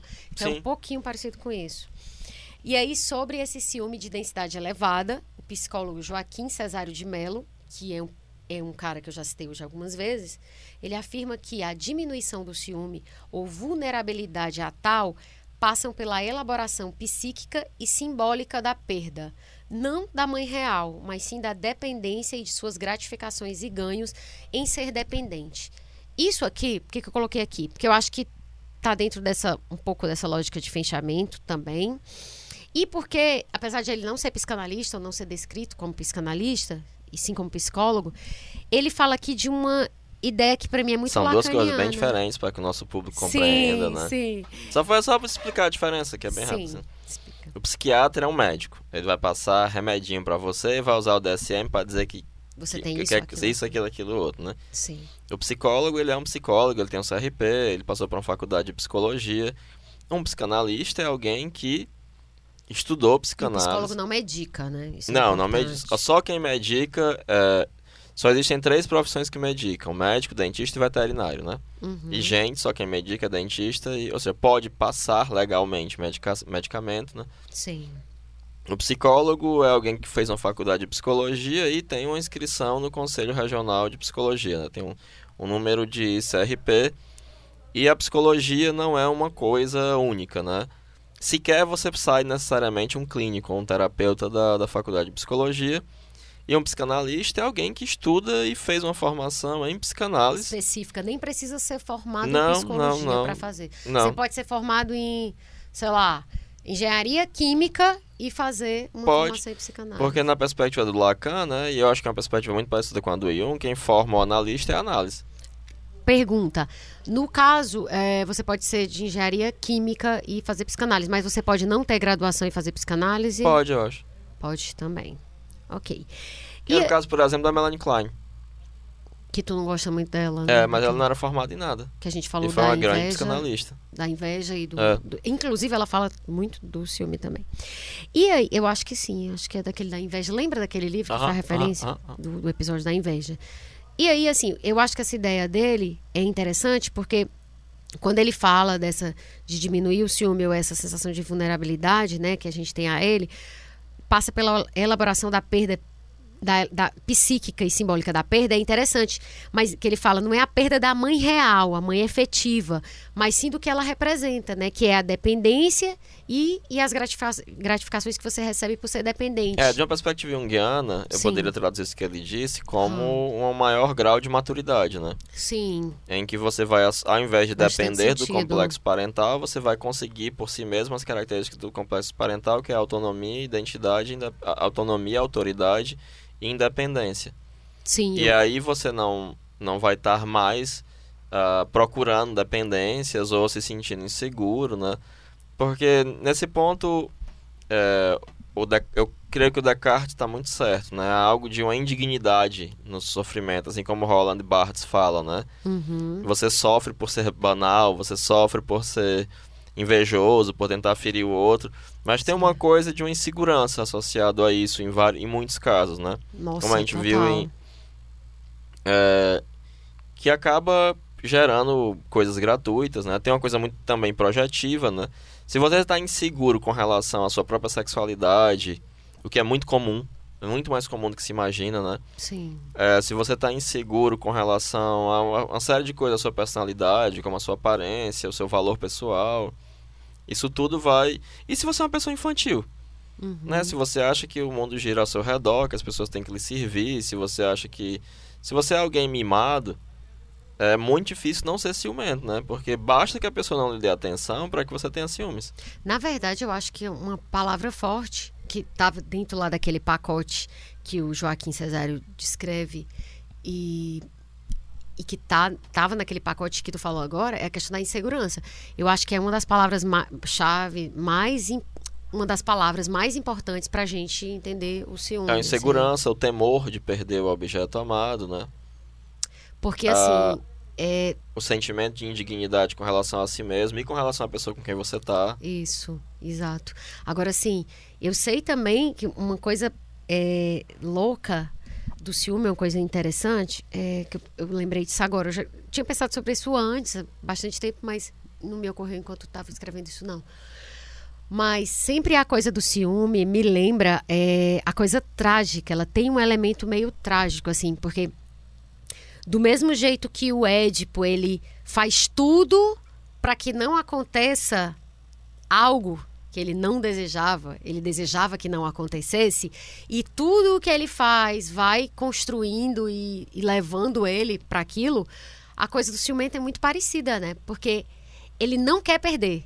Ele quer Mas ter. A, a, ele vai construindo, e vai tu... pavimentando o caminho para Ele é um perder. Édipo, ele é um Édipo completo, assim, independente da relação com a mãe, eu nem estou falando desse aspecto, relação com mãe, pai, etc. Mas é uma né? das coisas que a psicanálise fala acerca da paranoia, que o paranoico constrói, inclusive no sentido de que é, as coisas vão se realizando porque ele toma atitudes Total. que levam as pessoas a agir Total. da maneira que ele supõe que elas vão agir. Total. No caso do ciumento, isso pra mim é uma coisa muito clara, assim, tipo, é, nada. Se você quer, não quer, você quer ter alguém, estar com alguém, seja lá quem for, pode ser amiga, namorado, mãe, pai. Pra que coisa mais insuportável do que uma mãe ou um pai que morre de ciúme dos filhos? É insuportável. E aí, o que aquela mãe e o pai querem é o quê? Trazer para si, ter junto a si, enfim. Mas eles tentam fazer isso da forma mais absurda. É, insuportável. Algumas vezes com, com muito amor, com todo o auxílio possível. Então... Não deixando que o filho desenvolva nenhuma iniciativa. Exatamente, sem desenvolver anticorpos, né? E isso é terrível. E aí, aquela mãe, aquele pai que temem perder aquela pessoa, perder o contato com o vivo, tem gente que se muda de país, assim, uma galera que às vezes vai morar fora. Eu digo, gente, mas com a mãe dessa eu também. É, tem que né? mudar de planeta, né? É, então, assim, é, eu acho que uma coisa. A insegurança é um, é um fator que, para mim, tá muito, é muito chave quando a gente fala de ciúme. E a outra, uma coisa que. Uma imagem que me vem bastante é essa, do, do Édipo. Do, do, do, do Édipo não em relação à mãe que eu falo, mas esse cara que Desse cava. destino, né? É, que cava a própria é, cova. Que né? parece um pouco com a gente no Brasil também, de falando de forma mais ampla. A gente, a gente, né, falando em termos de, de país inteiro, as pessoas fugiram de, ah, eu não quero corrupção, eu não quero. Lá, e elas fugindo do destino de um governo que é, tem características ditatoriais, que com- que, que tem corrupção, tem vários níveis e de vários tipos diferentes, que corrupção não é só roubo, roubo de dinheiro, e é também. e aí as pessoas uns- abraçam um esse ano, destino. Um ano e meio, dois anos atrás, um amigo meu, é, Lucas, um grande amigo, Sim. formado em História também, mas hoje em dia é professor de inglês, um excelente professor de inglês. Aham. Ele me deu de presente um livro que é, acho que ganhou, concorreu ao Nobel de Literatura, né? Que é a, a Incrível Vida de... Vale, meu Deus, qual é o nome? É, Ah, esqueci. É, que é de imigrantes é, da República Dominicana. E aí tem um rapaz, a irmã e tal, e tal, e tal. Sim. E aí, esse rapaz, ele tenta ser escritor e tal, mas eles ficam voltando para a República Dominicana, né? E a República Dominicana, ela teve uma das ditaduras mais sangrentas e terríveis da face da Terra, com um ditador chamado Trujillo, Sim. que certo. inclusive estuprava as filhas dos, da, da elite da ilha. Nossa Senhora. E aí isso é explorado no, no, no negócio. E aí já tendo passado essa ditadura, que foi terrível, eh, tem um momento do livro que um policial ou alguém que tem alguma autoridade mata o, o personagem principal, né? De um jeito terrível, com a tortura, um negócio desgraçado. E a irmã dele diz que nunca mais vai pisar lá porque eles são 20 milhões de Trujillos. Sim. É exatamente Não é, é, isso. pois é. É exatamente isso. Não é o ditador o problema Sim. apenas, né? Sim. É, É o que que significa, por que que ele está, de- o que que ele está lá É, o que, é que ele representa para aquela sociedade? e é que ainda tá ter- ser aprovado, apesar de absurdos que comete diariamente, E insistentemente. depois tem gente que dizer, ah, era bom, era no tempo. É, é, é bem isso. Então a gente tem Édipo que corre em direção ao destino que ele tenta evitar lá na Grécia. Aqui a pessoa que, que, que, né, que, que cultiva o ciúme dessa forma que a gente está descrevendo aqui. E também isso acontece também, é, esse tipo de tragédia também, inclusive, que a gente está citando em termos de- Coletivamente. É, exato. Porque, mas é interessante, né? Sempre fico pensando de novo, roda, roda, roda e volto. Meu Deus, como os mitos falam coisas interessantes. Não é? Porque. e sem contar da coisa da extração que o Freud faz, né? Da coisa do amor pela Sim. mãe, enfim. É, é- é muito é, plural, né? Inesgotável mesmo. Muito, muito rico. É isso. Então, assim, tu quer dizer mais alguma coisa sobre o ciúme, depois que a gente fez essa crítica política que não poderia faltar, porque senão estava incompleto. Mas tem mais assim, algo? ter assim? ciúme não é, é. é impossível não ter ciúmes, né? O problema é se deixar dominar por isso, né? Se deixar cegar por isso, se identificar com isso, né? Mas ter ciúme é normal. Você pode ter ciúme, segurar sua onda. Na verdade, o problema não é nem o sentimento que você tem, né? O sentimento, o afeto, a... É, A ter paixão. ciúme não é feio, não é errado, né? É inclusive normal. O problema é agir a partir desse delírio que pode ser causado pelo ciúme, como se isso fosse verdade, sujeitar outra pessoa a isso, né? E assim, quando você é, tem o sentimento, você tem e tá É. ali. É com A você. melhor defesa com relação a isso é confiar no seu taco e confiar na pessoa que tá com você, né? Até porque, meu amigo, minha amiga, alguém quiser lhe trair, ela vai trair, ele vai trair, não tem jeito. É como. Eu nunca lembro o nome desse esse humorista, ele, o, o apelido dele era o Menestrel do Brasil. Juca Chaves. Ah, sim. Ele dizia sim. que se você trancar uma mulher no armário para que ela não traia, ela vai lhe trair com cabide. assim, não tem. Se a pessoa quiser mesmo, de verdade, lhe trair, não tem jeito. Agora, tu falou uma coisa que isso da questão do sentimento e da atitude, é que assim, independente de qual seja o sentimento, é, na verdade você lida, você e ele. A questão é que você escolhe a atitude, né? Aí outra coisa, E- tem, tem que valorar também qual é é a relação ciúme. que você tem com relação a isso. É porque alguém lhe traiu você não tem valor?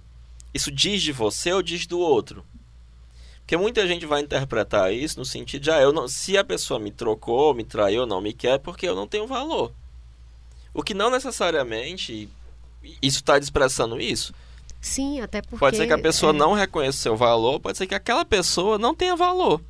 É, não, se você for tentar também pegar por esse lado de disso ser o definidor, né, do que você é e tal, você tá ferrado também. Porque se não fosse Ah, assim, sim. não teria mulheres lindíssimas, maravilhosíssimas. Meu amigo, minha amiga traídas. Beyoncé É. foi traída. Teve alguém que falou Não, acho que foi o Karnal que falando um dos, dos coisas dele. Acho que deve ter uns três anos ele. Se a Grazi foi traída, É. o que é que sobra para as pessoas comuns e tal? Mas enfim, eu acho até que eu acho até que a traição, a traição efetiva, é, material, eu nem acho que seja mais relevante também nesse caso dessas coisas que a gente está falando. Eu nem sei se nesse caso é, as pessoas tal por isso que eu digo, eu digo que quando o Freud fala do flerte ele transforma tudo como se fosse porque eles ah pode flertar mas se não efetivar. Tu tá entendendo o que eu tô dizendo? Talvez tenha coisas que vêm bem antes da traição propriamente dita e que magoa tanto ou quanto. Entende? Tem, é, e vai depender também do que é, que é traição pra cada um. é. Uma vez eu tava vendo uma É reportagem, fizeram uma reportagem super voltamos ao Netflix a assistir é, Netflix. com- muito sensacionalista sobre prostituição, certa Uhum. feita. E aí entrevistaram uma moça que era uma prostituta muito conhecida de uma cidade, porque ela fazia outdoors Hum, dela, né? sim E aí ela foi falar que foi casada durante tantos anos com um cliente e deixou porque ele atraiu. E aí ela completou. Se ele tivesse procurado uma prostituta, eu acharia ok, eu entendo. Mas ele me traiu com uma fulana de tal, não sei o quê. E aí eu terminei meu ah casamento. se ele tivesse traído ela com uma prostituta Mas ele ela- atraiu que ela com uma fulana boa. qualquer, X. É, ela estaria de boa porque ela entende, super entender e tal. Mas não, foi com... com uma pessoa normal, É, então- boba que não sabe de Enquanto talvez, pra alguém com outra perspectiva, Sim, o fato de ser uma prostituta seria um super agravante. é verdade. Faz seria um sentido. negócio assim que deixaria a pessoa ainda mais indignada. Nossa, você me traiu, então foi com uma prostituta. É, porque na verdade, pra ela, pra essa personagem específica, a normalidade, o que ela tinha era A prostituição. Inclusive conheceu o marido isso. no, no- nesse Então, trabalho. voltamos àquela coisa lá que a Diana Corso fala. No caso dessa mulher, dessa personagem, o que ela não tinha, o normal dela, era algo que era bem diferente do que o marido encontrou depois, que era essa mulher que, sei lá, era escriturária ou contadora É, qualquer coisa. né?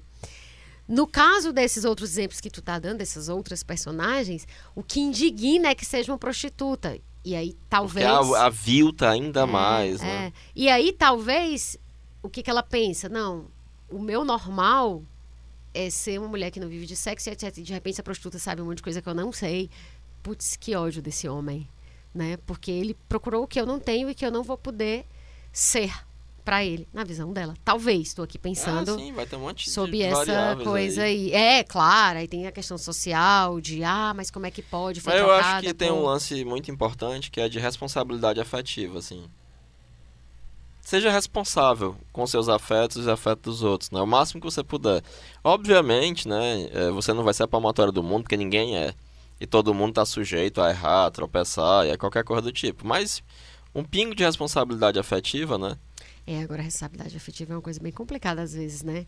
Porque às vezes a pessoa é, quer dizer, eu acho que é você não sair sendo canalha, mas é muito complicado às vezes quando a pessoa fantasia algo em torno de outra e depois fica puto porque aquela outra não correspondeu a Ah, determinadas mas aí é a expectativas, né? fantasia de responsabilidade de quem criou a fantasia, é, né? É, porque também tem isso, né? Assim, então quando você fala de, de responsabilidade afetiva, talvez você esteja falando de uma coisa antiga que é tenha vergonha na cara ao lidar minimamente. É, pois é, né? minimamente. Que aí serve para qualquer ambiente, qualquer tipo de relação.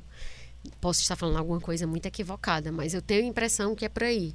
Porque você não pode se responsabilizar pelas viagens de uma pessoa que. Não, pois é, espera a vez do coleguinha. É, e você. A- Assista, não assista Netflix com. Ou assista, né? Se aquilo estiver nas regras do. Não, pois é, assim. É isso. É, as dicas de hoje são. Aí outro remédio é, é- é- é óleo de coco. Ah, óleo de coco e É, foi- pra ciúme, Eu é. pensei que tu ia dizer que poliamor. Mas, ah, sim. A poliamor não é remédio pro ciúme, não. Sei lá, Eu vai que é. dizer óleo de coco, poliamor. É, não, mas porque também teve algo que eu tava vendo recentemente que era assim. Era falando justamente do ciúme no contexto do poliamor. Que aí é, ela- a pessoa falava, a autora, ah, mas as pessoas acham que no caso de relações é, é, de poliamor, essa coisa não existe, pô, mas isso também é um engano. Aí ela ia explicando por que, que também se configurava, se expressava ciúme nesse tipo de caso. Não tem como, não, não, não existe uma, uma resposta fácil, assim, ah, não, mas numa relação aberta as pessoas não têm ciúme. Não. Com certeza são outras questões, de, enfim, não existe assim esse Eldorado. Pronto, agora aqui estamos, estamos a salvo. Não tem. Mas tem, tem um óleo de coco aí. e as dicas de hoje são é, alguns mecanismos neuróticos no ciúme, na paranoia e na homossexualidade do Freud. É, esse texto tem nas obras completas dele e eu encontrei lá. Assim, o texto sozinho, não. É. Separado, não encontrei. Ela tem toda online, o Freud, um sitezinho chamado Freud Online, tem tudo lá. Pois é, eu baixei, eu baixei o Obras Completas e aí tinha nesse, mas fora não. É, o seminário, livro 4, A Relação de Objeto, do Lacan. Os complexos familiares na formação do indivíduo, do Lacan também.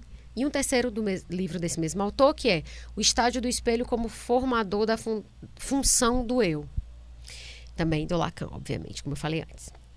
E aí tem também Fragmentos de um Discurso Amoroso. Roland Barthes. Isso, que o Heráclito tinha citado, que a gente citou aqui, que estava nas anotações do Heráclito. Ciúmes, da Denise Lachot.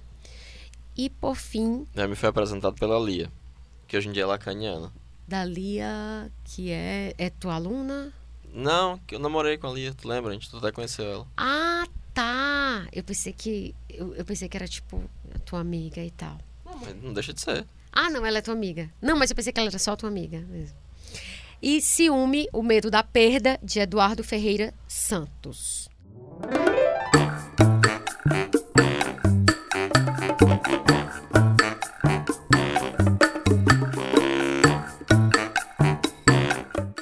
Aí, na DM, temos o ouvinte Erivelton Souza, que é arroba Erivelton, com N no final, 1301, que mandou uma mensagem muito interessante sobre o episódio 23, que falou de sincronicidade.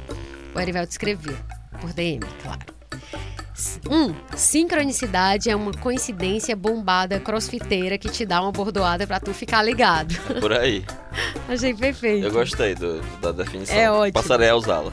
Ponto 2, ele fala. É necessário defender a ciência, porque em tempos obscuros não podemos descuidar da bandeira da defesa do pensamento científico, sob o risco de nos tornarmos o que a gente abomina, o Olavo de Carvalho. Concordo, ótimo. Abominamos. E aí ele se despede dizendo, se despediu dessa mensagem dizendo: Começamos o ano com o pé direito, parabéns. O evento psíquico que está em mim acolhe o significado. Não, vou ler de novo. O evento psíquico que está em mim acolhe o significado do evento crítico a causal que está em você e no universo. Se garantiu. Arrasou! Arrasou Ele, mesmo. com essa mensagem, ele que é, eu sempre te lembro que é esse. Foi ele que fez aquele negócio do Waze, do inconsciente. Uhum, se garantiu. Ele se garante nas conclusões, se garante. E a gente quer agradecer de novo a um outro ouvinte, o Eric Pereira, que é arroba EricCK, né? RP que fez umas charges muito fofas, uma minha e uma do ah, Heráclito. Ficou ótimo, muito obrigado. Foi nesse final de semana. A sobrancelha e a boca da minha pele Nós já agradecemos no Instagram, mas queremos registrar os nossos agradecimentos ao Eric aqui também. Foi engraçado porque ele tinha me mandado e aí eu pedi para ele me marcar quando ele postasse a tua, né? E, e, aí ele, ele fez, me mandou aquelas fotozinhas que, que são bem rápido no Instagram uhum. e tal. E disse assim: mandou a charge e disse assim: só tá faltando a frase. Me diz aí uma coisa que o Heráclito fale muito. Eu disse: puxa vida, agora tu me pegou. Mas deixa eu ver aqui umas palavras difíceis que ele fala.